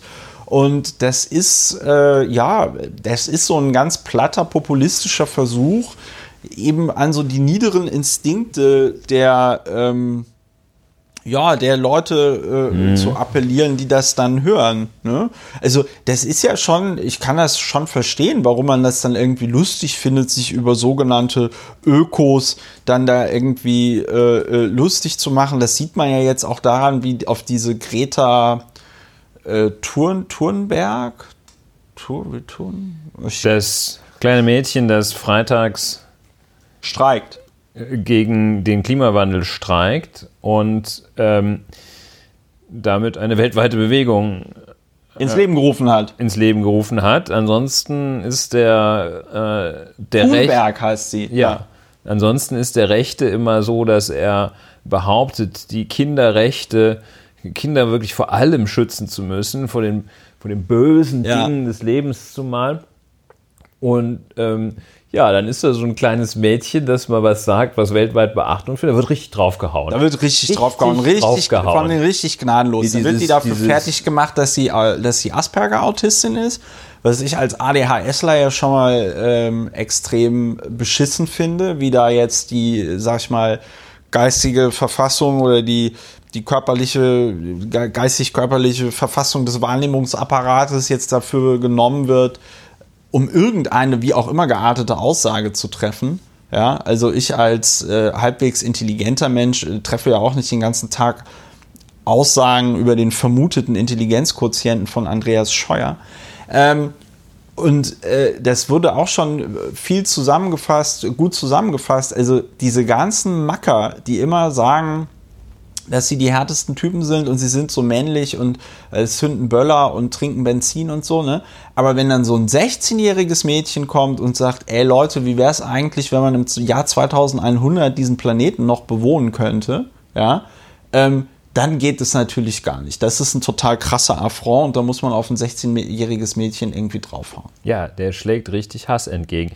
Ja, ja äh, eine, ein erster Erklär oder ein sehr beachtlicher Erklärungsansatz. Ich komme damit, äh, wir brauchen es auch nicht zu vertiefen. Ich werde weiter darüber nachdenken, wie dieser Zusammenhang noch zu, zusätzlich zu erklären ist. Ist sicherlich nicht monokausal dass die so böse sind gegenüber Dingen, die mehr oder die evidentermaßen gut sind. Denn ähm, man kann von mir aus, man kann von mir aus gerne auch sagen, ey, ich rase so, ich finde das so geil, über die Autobahn zu rasen. Ich fand das auch mal eine Zeit lang ziemlich cool. Ja. Nee, cool. Also es macht, es ist halt schon ganz, also so vom Gefühl her kann das schon ganz gut sein. Kann man von mir aus auch sagen. Kann man auch gerne sagen, das ist so wichtig, dass die Leute sich hedonistisch selbst verwirklichen, also lieber ein zufriedenes Schwein als ein unzufriedener Sokrates. Prima, bene. Ist jedenfalls ein valides Argument, ist falsch, aber valide. Und ähm, also mir leuchtet das noch nicht ganz ein, äh, aber ich bin schon ein Stück weiter zu erklären, warum das so böse betrachtet naja, wird. Also ich meine, der am Ende, am Ende des Tages, äh, da bräuchten wir jetzt wieder die von dir so oft äh, geforderte ja, psychologische, psychologische Hilfe ja, äh, äh hier in diesem Podcast. Ähm, es ist in der Tat, es ist in der Tat schon sehr auffallend du kannst ja, du kannst ja rational diesen, diesen Hass, der gegen ähm, Ausländer oder anders aussehende Menschen äh, geschürt wird, den kannst du ja auch nicht rational erklären. Ja, da gibt es ja noch nicht mal valide Argumente, ja, da gibt es einfach nur, ähm, da gibt's einfach nur Hass. So. Und ja, ähm, mhm. in, in, meinen Augen ist das, ist das jetzt hier etwas, äh, was, was ähm, hier jetzt auch rechten Ideologien das ist etwas, was rechten Ideologien auch so gemein ist. Wenn du dir anguckst, den, den Faschismus in Italien in den 1920er Jahren, ja, dann war der, dann war der durch die Idee der Eskalation geprägt, ja. Das war die Idee, wir führen eine gewaltsame Revolution durch, ja, und wir führen die auch dadurch durch mit dem Mittel, dass alles immer extremer wird. Ja, so. Und ähm, irgendwann dann kommt der Punkt, wo wir, wo dann quasi wir rankommen an eine Macht. So. Und du, du, du siehst, die brauchen, die Rechten brauchen ein Hassobjekt. So. Und ein neues Hassobjekt ist natürlich in Zeiten, in denen sich alle Leute Gedanken machen, wie wird es mit unserem Planeten weitergehen? In dem Moment, in dem auch eine Partei wie die Grünen bei 20 Prozent ist, mhm. ja, äh, und du da dann, sag ich mal, auch eine Fläche hast, an der du dich reiben kannst, ja, in diesen, in diesen Zeiten äh, macht man dann halt eben, haut man auf die Ökologie drauf. Ja, also das Taktische leuchtet mir natürlich auch sofort ein, ganz klar. Die äh, AfD, bei der ist ja auch formal intelligente Menschen, formal gebildete Menschen gibt, ähm, springt auf jeden Zug auf, den sie finden kann, wenn das Stimmen gibt. Also der taktische Ansatz leuchtet mir selbstverständlich ein. Auch äh, diesen, ich sehe da bei Ausländern, als du das erwähntest, da gibt es ja dann schon so allgemeine Erklärungsmuster, die man auch ohne Anwesen, ohne Bordpsychologen, Psychologen äh, hier erschließen kann. Also die Angst vor dem Fremden. Dieses Erklärungsmuster zieht ja bei Tempolimit nicht. Aber ähm, ich könnte mir in der Tat auch vorstellen, äh, dass ein, ein weiteres Erklärungsmuster ist halt diese unendlich tief sitzende Frustration. Ja. Das, ja, die Leute sind also genervt. Einfach, und dann, dass die dann, und jetzt kommt auch noch einer. Ja, genau. Ähm, also ich habe zwar gar kein Auto, aber genau. jetzt kommt noch einer und will mir das jetzt auch noch das letzte bisschen, was ich habe, madig machen. Welch armselige Freiheit sollte es, ist ja auch nicht wahr, stimmt ja auch nicht, ist ja nicht die einzige letzte verbliebene Freiheit bei keinem äh, ist es die letzte verbliebene Freiheit, so schnell zu fahren, auf, der, auf manchen Teilen der A9 so schnell zu fahren, wie man will, ist doch nicht wahr. Es gibt doch so schöne Freiheiten, die alle haben. Ähm, ja, also ich glaube vor allem die Frustration, das müssen wir, dem müssen wir weiter, dem müssen wir, müssen weiter, weiter nachgehen, nachgehen und dann entgegenwirken. So, so jetzt äh, skip it. Skip it. Ähm, jetzt hatten wir noch äh, das mit der Bundeswehr, lassen wir mal weg. Ähm, dann hatten wir jetzt das mit dem Tempolimit und den Lungenärzten. Und äh, wollen wir, du wolltest, ich also wir ganz, ganz kurz. Schwachmaten der Woche. Ja, gut, ne, der, der, der, der Vollprofi, klar, Vollprofi, Vollprofi der Woche ist äh, eben nicht Doktor, äh, aber Andreas Scheuer. Ähm, und ich muss, jetzt haben wir noch Europawahl, wolltest du, und Kopftuch. Lass uns doch mal über diese Kopftuchentscheidung des Bundesarbeitsgerichts reden. Ja, erstaunlich, wie wir das hinkriegen, dass die Themen ineinander übergehen. Also jetzt nicht nur äh, technisch, sondern ich sehe da tatsächlich, ich nehme schon mal ein bisschen was vorweg, auch eine gewisse Parallele zum Thema Tempolimit. Ich versuche zu erklären, warum. Erst einmal aber, nachdem wir das ja immer vollmundig voranstellen, ein paar ganz kleine Fakten. Ja. Es gibt also eine Entscheidung, eine sogenannte Vorlageentscheidung des Arbeitsgerichtes in Kassel, müsste es weiterhin sein. Ähm, Vorlage ist, wenn ein Gericht Fragen verfassungsartiger Qualität hat, dies kann es nicht selber entscheiden, ob irgendwas äh, verfassungsmäßig ist oder nicht, muss es vorlegen. Genauso, wenn ein Gericht äh, Fragen europäischer Qualität hat, die äh, sich auf europäische Normen beziehen, dann kann es auch nicht selber sagen, da muss es das vorlegen. Das war aber jetzt der technische Teil. Wir fangen mal andersrum an. Das Bundesarbeitsgericht musste einen Fall, hat einen Fall zu entscheiden, bei dem in der Drogeriemarktkette Müller einer Muslimin, die nach ihrer Schwangerschaftspause, Kinderpause, ich weiß nicht, wie man das nennt, ähm, wieder zurückkam in den Job da trug sie ein Hijab, ein Kopftuch. Das äh, sind keine Fotos davon sichtlich, ersichtlich. Also jedenfalls trug sie so eine muslimisch motivierte Kopfbedeckung, ein Kopftuch eben. Und da hat man ihr gekündigt weil ja. äh, hat die Drogeriemarktkette also, Müller in Nürnberg spielt das Ganze ihr gekündigt. Ja. Ich habe jetzt auch noch mal, damit damit wir alle on the same page sind, beim Hijab sieht man das Gesicht noch. Ja, also das ja, ist das ist nicht ganz, so ein, also es ist keine Burka. Ja, ja, nee, aber weil das mir, war mir nur wichtig. Ja, wir, also wir, Hijab ist das äh, Gibt's Instrument. auch von Nike. Nike mit dem, Pro Damen-Hijab. Gibt es wahrscheinlich auch von Louis Vuitton äh, ah. aus Leder. Ähm, ist wahrscheinlich. Äh, aber kein Schweinsleder, das ist nicht halal. Völlig richtig. So. Jedenfalls, ähm, wahrscheinlich ist dieses Kopftuch hier auch das in dem vom Bundesarbeits bis zum Bundesarbeitsgericht getriebenen Fall und noch höher getriebenen Fall dort ähm, betroffen ist, ist wahrscheinlich so ein typisches Kopftuch, das nicht anders als der Hijab äh, noch nicht mal den Hals bedeckt, ähm, sondern schlicht so ein Kopftuch. Wohl, wissen wir nicht. Jedenfalls, also die Drogeriemarktkette Müller, die man in diesem Zusammenhang doch auch mal öfter ne-, nennen sollte, in ihrer Nürnberger Filiale, schmeißt die 35 Jahre alte Klägerin raus, kündigt ihr mit anderen Worten. Und ähm, und die Begründung war tatsächlich, haben die das schriftlich begründet? Die haben das auch begründet, ja, ja, die haben das begründet und haben gesagt, das würde ihnen die Kunden abstoßen. Und äh, wichtig ist, äh, die haben ähm, das damit begründet, dass das eine große, auffällige ähm, religiöse Äußerung sei. Ein äh, auffälliges, großflächiges Zeichen religiöser Überzeugung sei das. Ne? Also es sei jetzt nicht was Kleines. Und da war, also wie gesagt, es spielt in Nürnberg, ähm, in der Instanz und das Bundesarbeitsgericht sagt, hm, das, ist jetzt, das ist jetzt so schwierig für uns, das Bundesarbeitsrichter, wahrscheinlich hätte ein Senat auch fünf Berufsrichter, das können, wir können das nicht entscheiden. Denn im Widerstreit miteinander sind ähm, Gewährleistungen europäischen Rechts, äh, zum Beispiel Artikel 16 der Europäischen Grundrechtecharta, der die unternehmerische Freiheit schützt äh, aber auch die Rechte aus der Gleichstellungsrichtlinie und Artikel 9 der Europäischen Menschenrechtskonvention.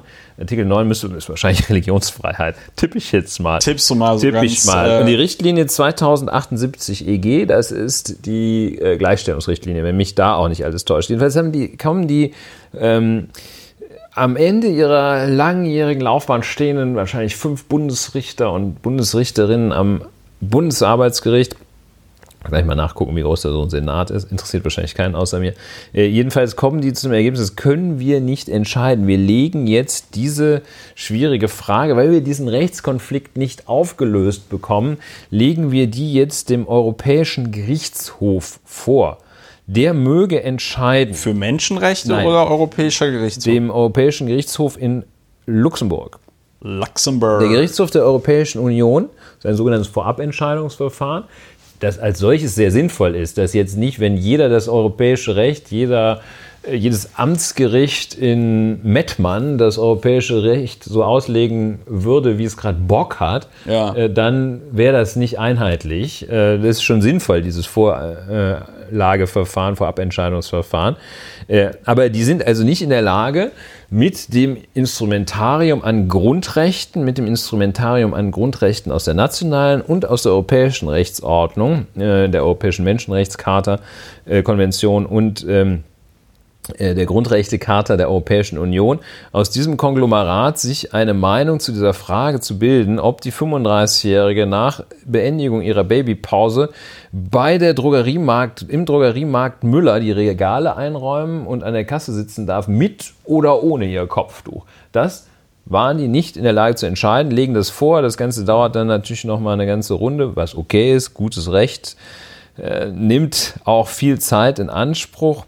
Ähm, ja, und da ist, ähm, da stehen sie jetzt. Jetzt ist das Ganze weitergereicht und es wird gecheckt, geprüft, ob das denn jetzt eigentlich, ob man die rausschmeißen darf oder nicht. Was anerkannt ist wohl, äh, auch äh, in der Vereinbarkeit mit dem europäischen Recht, ist, dass eine, eine, eine allgemeine, ein, ein, ein Verbot des Tragens jeglicher sichtbarer sichtbaren Zeichens religiöser ähm, Überzeugung, das kannst du machen. Ne? Wenn du sagst, hier, Reli alles, was auch nur ansatzweise, alles, was im geringsten religiös So ist, bei uns in der Firma. bei uns nicht, ganz in der Firma sagen. Ja. Und jetzt haben die sich darauf berufen, wohl die Drogeriemarktkette Müller hat sich darauf berufen, in Nürnberg hat sich darauf berufen, dass das jetzt besonders auffällig sei. Das ist also weißt du ja, schlecht. bei einem Kopftuch kann man ja sagen,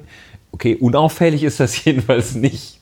Also äh, wahrscheinlich denken die sich an so ein kleines Kreuz, das man so versteckt in der Bluse trägt. Das geht bei Müller. Aber ein Kopftuch in, in bist du- Nürnberg, in Nürnberg auf jeden Fall. Ja, das Ganze in Nürnberg. Also So. vielleicht zwei, drei Aber- Worte dazu. Ich, ja. ja, nee, zwei, drei Worte dazu. Ich möchte es gleich bewerten.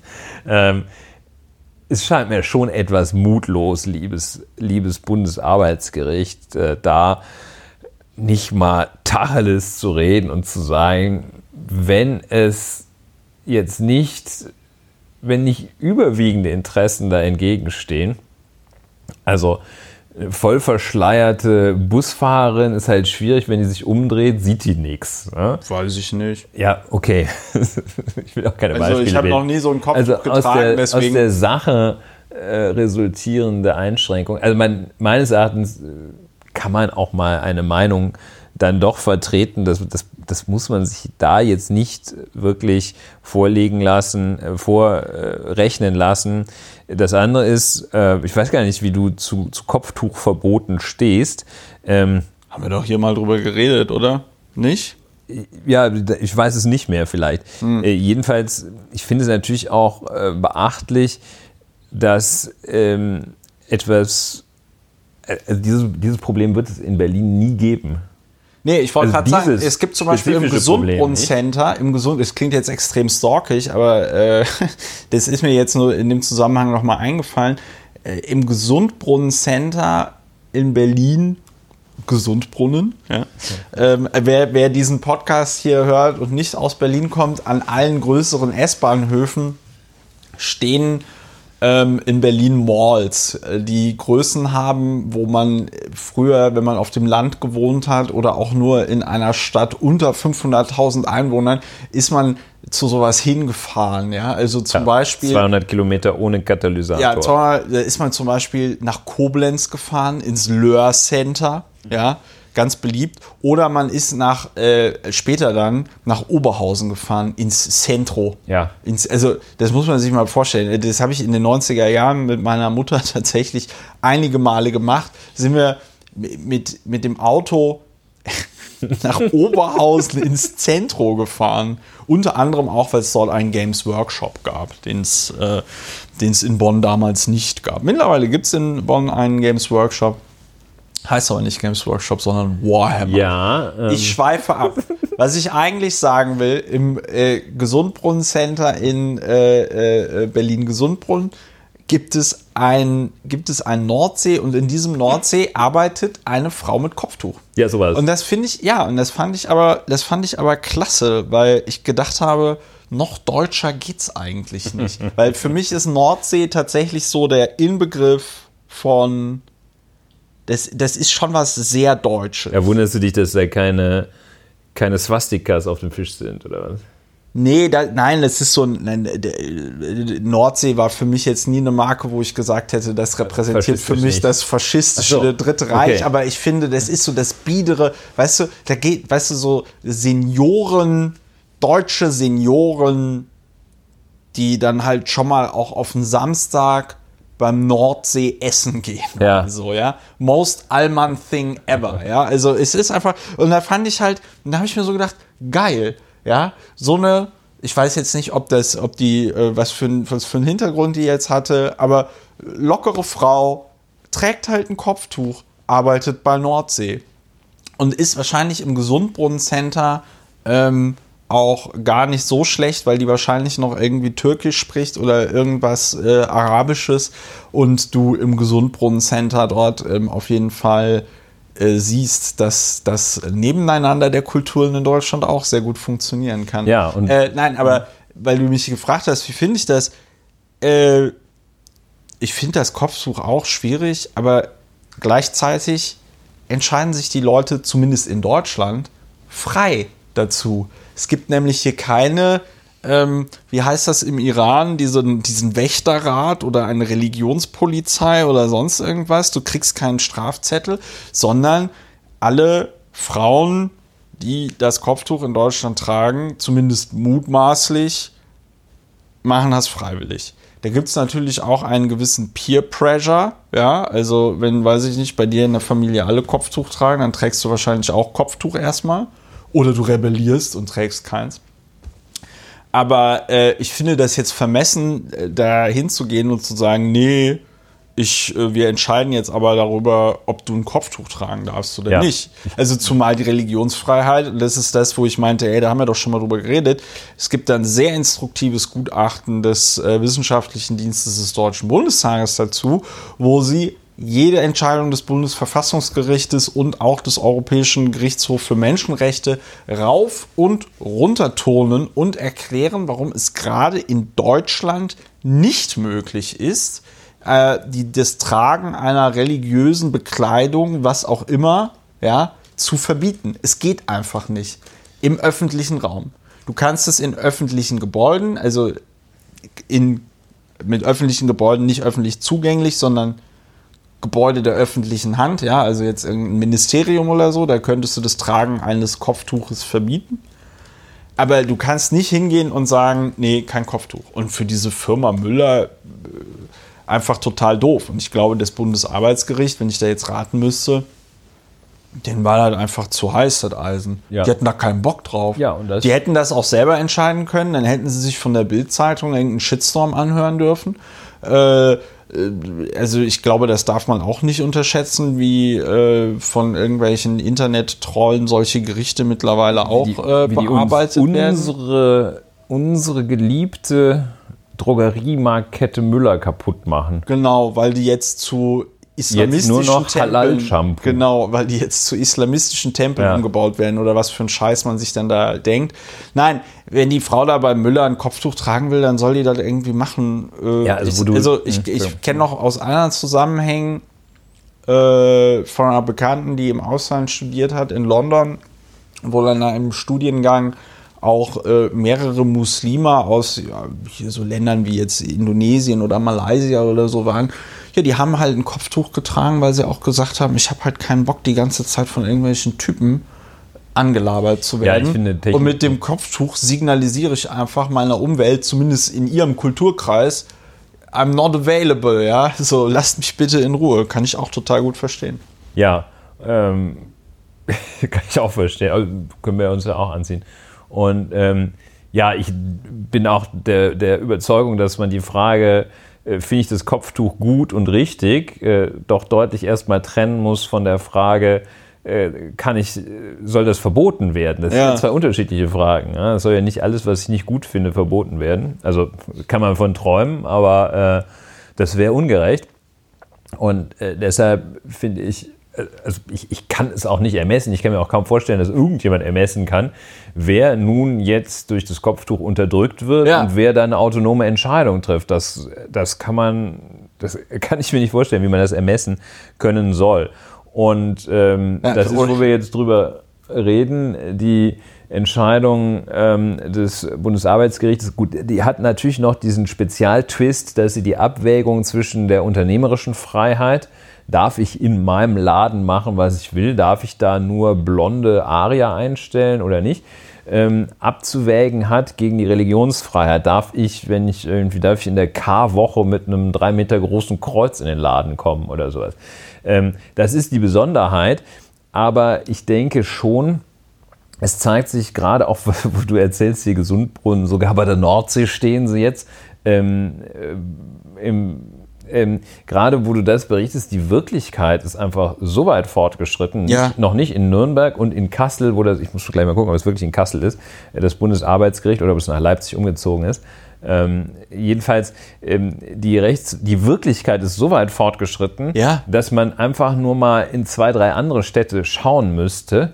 Äh, Und da muss man das nicht dem Europäischen Gerichtshof Äh, vorlegen, ja. dass die Zeit nun wirklich reif dafür ist, dass jeder sich, jeder das Ding hier tragen darf. Und dann soll es eine gesellschaftliche Debatte geben, dass man sagt, hey, seid ihr eigentlich blöd mit diesem doofen Kopftuch? Sieht doch auch scheiße aus. Also- äh, kriegt ihr auch keine coolen Typen? Und dann sagen doch, äh, wir wollen auch keine coolen Typen. Äh, die sind nämlich gar nicht so gut. Und so weiter. Kann man ja gerne eine Debatte führen, aber doch nicht mit einem, dass man ein Verbot wirklich in Erwägung ziehen kann, dass das erlaubt sein Also der soll. Punkt, der Punkt ist der, ich kann, ich kann dieses, ich kann das, ich kann das nachvollziehen, dass man sagt, wenn die Firma ein komplettes Re Religionsverbot rausgibt, ja, dann keine Religion, ja, das ist, äh, äh, finde ich gut. Aber ich glaube halt kaum, dass ein selektives äh, Verbot religiöser Symbole im Arbeitsumfeld in irgendeiner Form Bestand haben könnte vor einem Verfassungsgericht, weil du damit die Mitglieder einer bestimmten Religionsgruppe, die, und das zeigen ja Untersuchungen, Muslime sind ja schon systematisch im Nachteil bei Bewerbungen. Da gab es, äh, ging auch über Twitter, da gab es auch diese schöne Studie, äh, Frau mit türkischem Namen, wie oft sie zum Vorstellungsgespräch eingeladen wird. Frau mit türkischem Namen, die auf dem äh, Bewerbungsbild ein Kopftuch äh, äh, äh, trug. Und dieselbe Frau ohne Kopftuch mit deutschem Namen. Ja, ja. Und die mit Kopftuch wurde am wenigsten eingeladen zu Vorstellungsgesprächen und die Frau mit ähm, deutschem Namen am meisten. Und bei vollkommen gleichen Bewerbungen, bei vollkommen gleichen Qualifikationen. Und das ist in meinen Augen, zeigt ja schon, dass äh, Muslime am äh, Arbeitsmarkt äh, systematisch diskriminiert sind. Und wenn du jetzt noch durch ein Urteil die Möglichkeit geben würdest, zu sagen, ja, nee, also das Tragen des Kopftuches, das geht schon so ein bisschen zu weit, ne?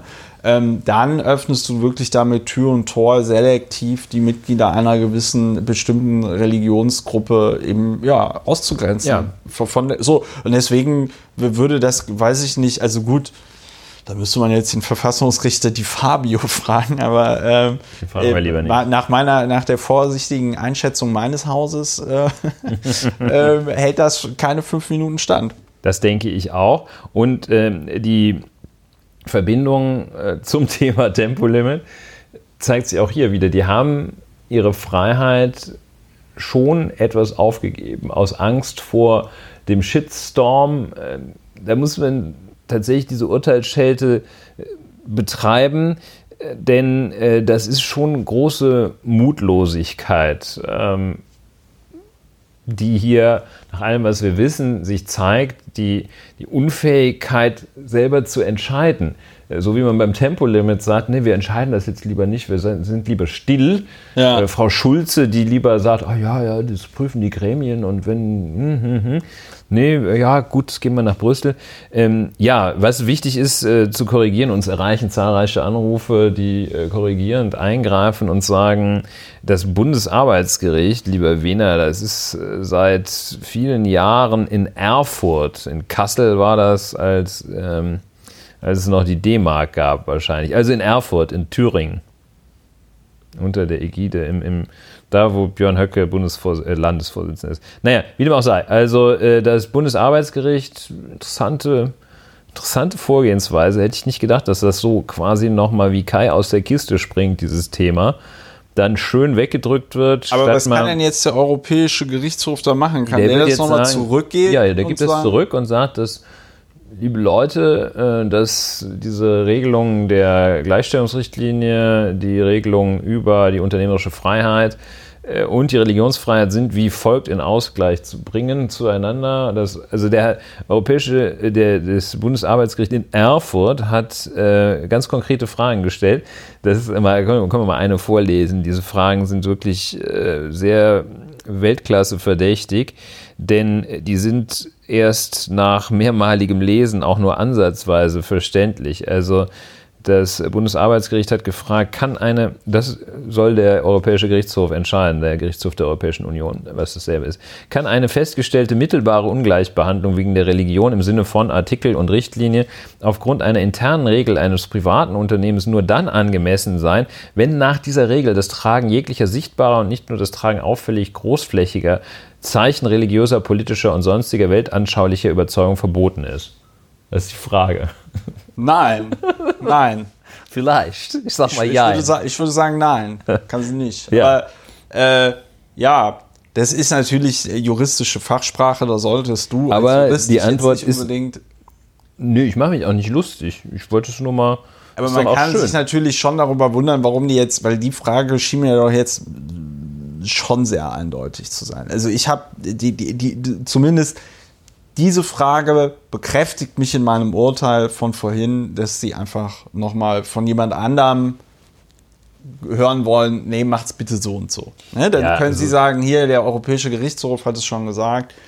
Ist ja, doch für die Frau sagen. auch ganz gut, dann muss sie wahrscheinlich nicht nochmal vor den Europäischen Gerichtshof gehen. Ja.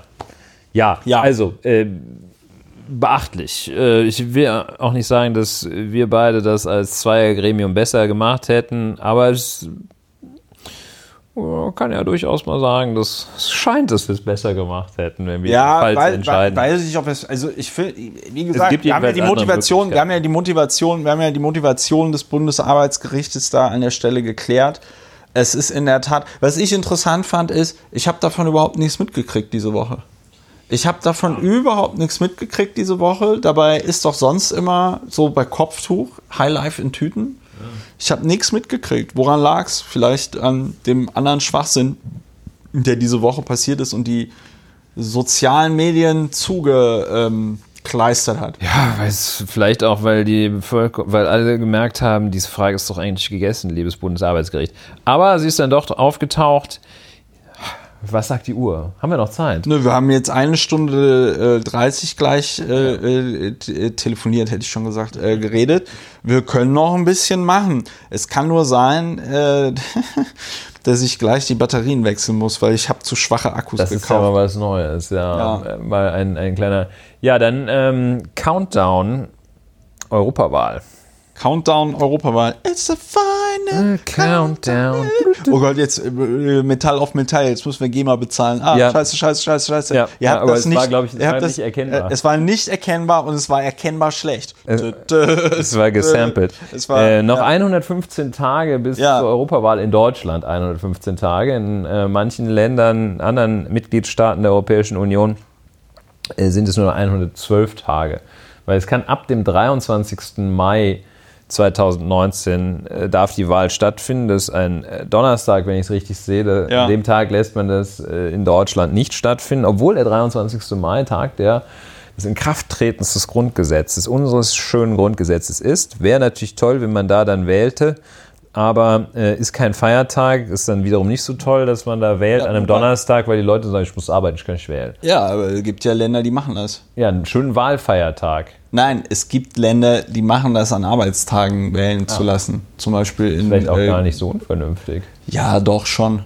Weißt ja, es hat halt Vor- und Nachteile, ne?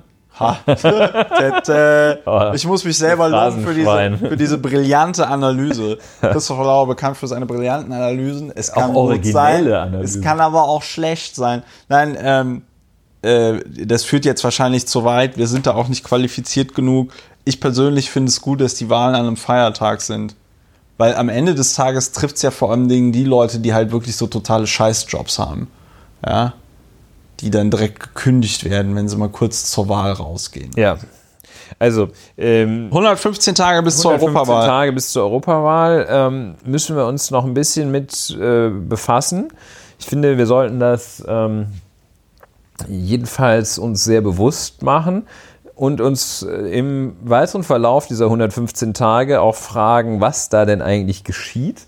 Dieses Europäische Parlament ist ja schon ein recht besonderer Haufen und ich habe einen sehr interessanten äh, Artikel über die Legitimität äh, des Europäischen Parlaments gelesen und eben auch über die Tatsache, dass ähm, da solche Dinge, Legitimation äh, des Parlaments, dass man das eben mit bestimmten Maßstäben, die wir so kennen, nicht messen kann. Also dass zum Beispiel da ja ein Element ganz fehlt, das ist der für die Demokratie ja eigentlich typische und konstitutive Wechsel von Mehrheit und Minderheit. Also wer hat aktuell, gibt es eine Mehrheit, glaube ich, der, ähm, der Bürgerlichen im Europäischen Parlament, ist aber völlig egal. Also merkt man gar nicht, merkt man gar nicht, wie sich da die Mehrheiten verschieben ähm, sagt, ja, was habe ich denn da für eine Wahl? Und äh, dann natürlich auch, dass äh, die, die politische äh, Debatte, der, der Diskurs, äh, der ist völlig fragmentiert, denn ähm, es wird, wenn überhaupt, über Europa und europäischen Parlamentarismus und die Beschickung sozusagen des Europäischen Parlaments wird, wenn überhaupt, auf Ebene der einzelnen Nationalstaaten diskutiert. Also ich meine, wir diskutieren ja nicht, äh, welche Spanier ins Europaparlament kommen. Äh, Nö. und äh, das also Können wir auch nicht beeinflussen. können wir nicht beeinflussen. Ähm, also das ist, ähm, ist ein bisschen suboptimal ausgestaltet noch, um das schon mal vorwegzunehmen. Ja. Ähm, und das wird auch nicht, auch unsere Spitzenkandidatin, äh, die ja an für sich von uns, da kann sich wirklich was verkaufen, geschätzte Frau Barley, ähm, so richtig äh, die Europatrommel rührt sie auch nicht. Gut, sie hat ja auch noch diesen Nebenjob als Ich wollte es Bundesjustizministerin. gerade sagen, das haben wir ja in, diese, das haben wir in Das- diesem oder dem anderen Podcast ja auch schon mal ausführlichst diskutiert, dass das möglicherweise nicht ganz so clever war von der Sozialdemokratischen Partei Deutschlands, äh, Frau Barley zur äh, Spitzenkandidatin zu machen. Ja. ähm, mhm. ja, nee, so sehe ich das so genauso, äh, wie du das äh, formuliert hast, sehe ich das auch. Sie ist halt noch Bundesjustizministerin. Ja. Und da ist es halt ein bisschen schwierig, das noch nebenher schon, Wahlkampf zu das machen. Das wäre schon sehr gut, wenn sich da jemand, also tatsächlich, bitteschön, hauptamtlich dem Wahlkampf als Spitzenkandidat für das Europaparlament widmen könnte. Ähm, das wäre schon sehr schön, denn äh, da ist ja so viel, es liegt so viel im Argen, das Interessedefizit äh, und die Gegenbewegungen, die kommen ja nicht, fallen ja nicht vom Himmel, die kommen ja nicht aus dem Nichts, sondern die werden zum einen geschürt von so ähm, super Oberschwachmaten, aber die sind zum Teil auch selbstverschuldet. Und hier der ähm, gute Professor Dr. Sven Simon aus Marburg, der einen ja, ganz guten Artikel in der FAZ geschrieben hat, ich glaube gestern, ähm, der setzt sich dann auch mit äh, solchen äh, Fehl- oder mit so mit dem schlechten, mit der schlechten Reputation Europas und des Europäischen Parlaments auseinander und bringt also diese uralten Beispiele, mit denen Europa ja immer angefeindet wird, dass sich da irgendwie eine Milliarde Bürokraten völlig überbezahlt mit dem Krümmungsgrad der Gurke und der Banane auseinandersetzen. Ja. Ähm, und da erklärt der in einem kurzen Absatz, ähm, und greift eben nicht auf dieses Argument zurück, ja, das ist ja nur eine Ausnahme, dass die sich damit mal befassen, da hatten sie einen schlechten Tag, als sie irgendwie die Weihnachtsmannverordnung gemacht haben, sondern der sagt, Che, amigos, also äh, Krümmungsgrad der Gurke, das ist etwas, was man für den gemeinsamen Markt braucht. Ansonsten hat jeder Mitgliedstaat und womöglich noch jede Subregion hat einen eigenen Krümmungsgrad der Gurke. Und dann verkauft deine Spreewaldgurke mal in den Niederlanden. Das geht nämlich nicht. Und deshalb muss man auch für diesen bescheuerten Krümmungsgrad der Gurke, wenn man ja. gemeinsam äh, miteinander arbeiten will, eine Regelung finden. Ja, die Leute, die, ja, achso, hast Ja, und äh, das, äh, das ist, und äh, abgesehen davon, das sagt er nicht, das hat, hatte ich kürzlich mal nachgeschaut, ähm, dieses bürokratische Monster, das da immer beschworen wird. Also die Europäische Union hat ungefähr 500, gut eine halbe Milliarde Einwohner, ja, Bürger und ähm, die äh, arbeiten in den europäischen Institutionen arbeiten rund 50.000 Menschen. Dafür, davon rund 32.000 für die EU-Kommission. Die Stadtverwaltung von Berlin, in, da arbeiten 80.000 Menschen. Ja. Da sind, man muss redlicherweise sagen, äh, da sind natürlich auch so Feuerwehrleute und eine europäische Feuerwehr gibt es ja nicht. Aber ähm, das ist nicht so viel. Ne? Und, das ist, äh, nein, das ist, äh, also, aber gut, das ist, da musst du natürlich immer allen Leuten, die das jetzt kritisieren, da müsstest du dann wieder mit Fakten und Zahlen kommen, da müsstest du das ins Verhältnis setzen, so wie du das gerade gemacht hast, und dann steigen die schon aus und sagen, ja, die Glühbirne und das Dings. Und ähm, ja, ist das ist ja auch ne? etwas, das ist ja auch etwas, dem begegnest du ja auch oft in der Technik- und Wissenschaftsgeschichte. Und ich sag mal, Standardisierung ist Trumpf. Ja, also, dass du, äh, wenn du eine Schraube hast oder wenn du einen, weiß ich nicht, ähm, den Druck in irgendwas misst oder das Gewicht, alleine schon das Gewicht, dass du sowas standardisierst, ist halt total wichtig, wie, wie, wie, was für extreme Folgen du das, das haben kann, siehst du an diesen gescheiterten Mars-Sonden äh, äh, äh der NASA, die deswegen scheiterten, weil irgend so ein britischer Zulieferer noch ähm, nicht das nicht das äh, Steuerrechts eingebaut hatte. Ja, nee, der, der hat, die, die haben halt, die haben halt nicht die SI-Einheiten verwendet, sondern ihr Imperial System und dann haben die da irgendwie die Sonde in Steinen gewogen oder so, ja. Und dann haben die Amis gedacht, oh, das sind ja dann Kilogramm, ne? So. Und dann ähm, ist das Ding schön in der Marsatmosphäre verglüht, weil die ganzen, weil die ganzen Sachen falsch berechnet waren. Ja. So, und ähm, will darauf hinaus, es kann natürlich sein, dass man das irgendwie scheiße und bescheuert findet, dass jetzt, also das vom Ding, das ist ja auch so Quatsch. Also gut, jetzt hat der Staubsauger nicht mehr 1000 Watt. Ja, so. Wer, wer, wer, wer ist jetzt tatsächlich davon betroffen, dass der Staubsauger nur noch 1000 Watt hat?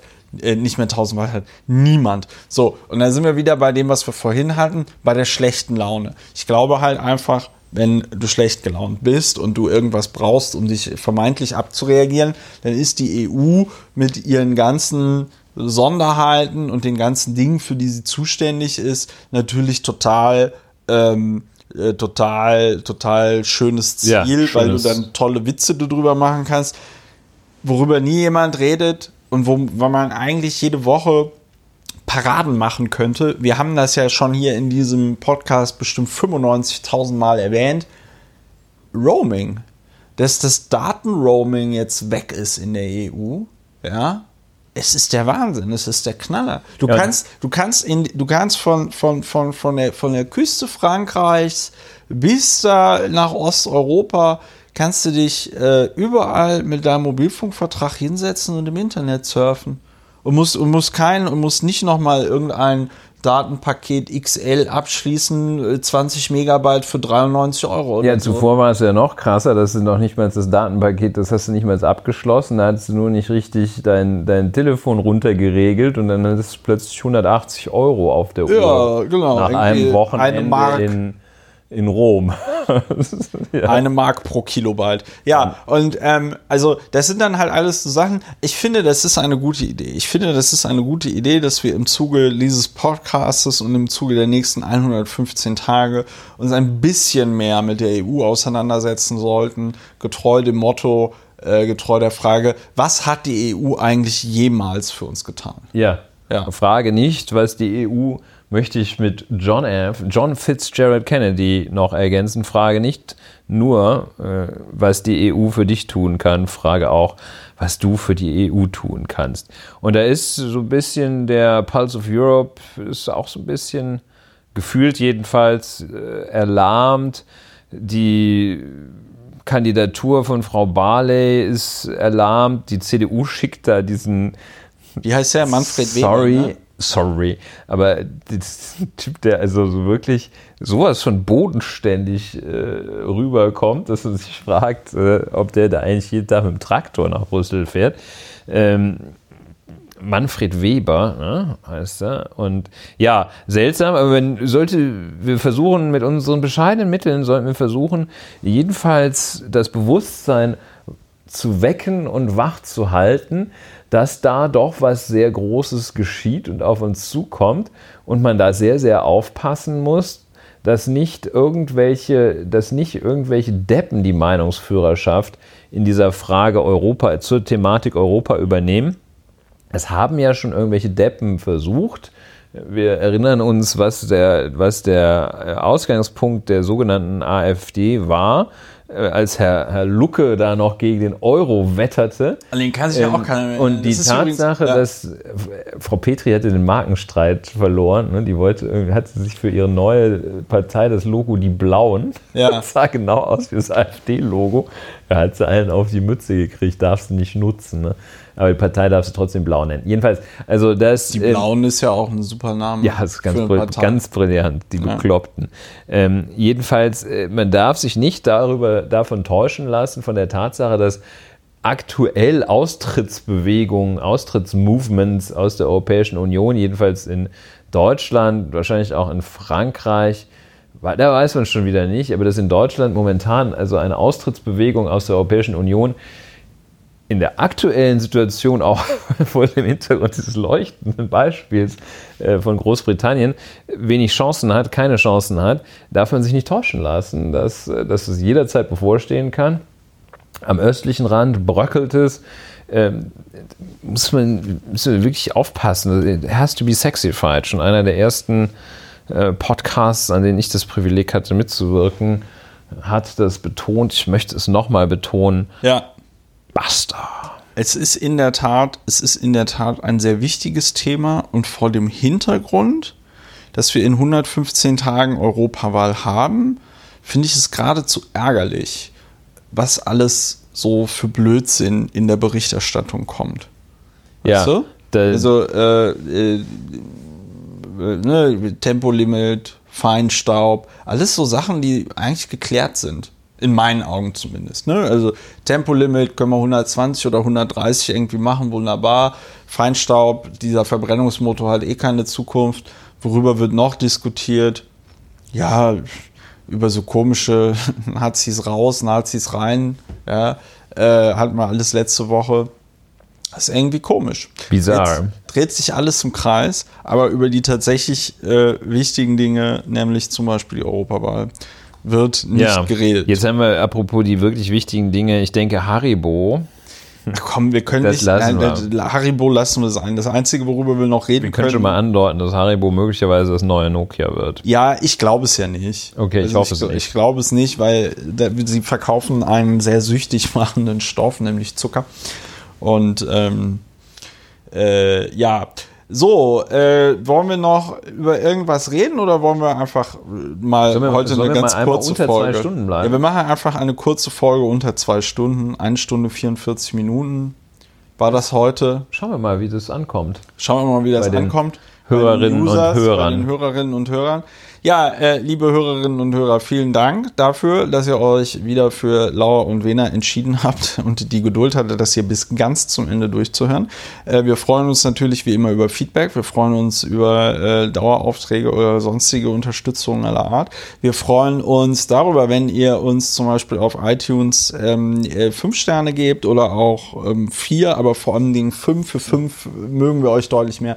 Ähm, und äh, ihr könnt eine Rezension schreiben oder diesen Podcast abonnieren. Und vor allen Dingen, was ihr tun solltet, euren Freundinnen und Freunden sagen, dass es diesen schönen Podcast gibt. Ähm, und äh, ja, dann hören wir uns nächste Woche wieder bei Lauer und Wena. Äh, schönen Abend noch oder schönen Morgen, wann ihr das Ja. hört. Macht's gut. Tschüss. Tschüss.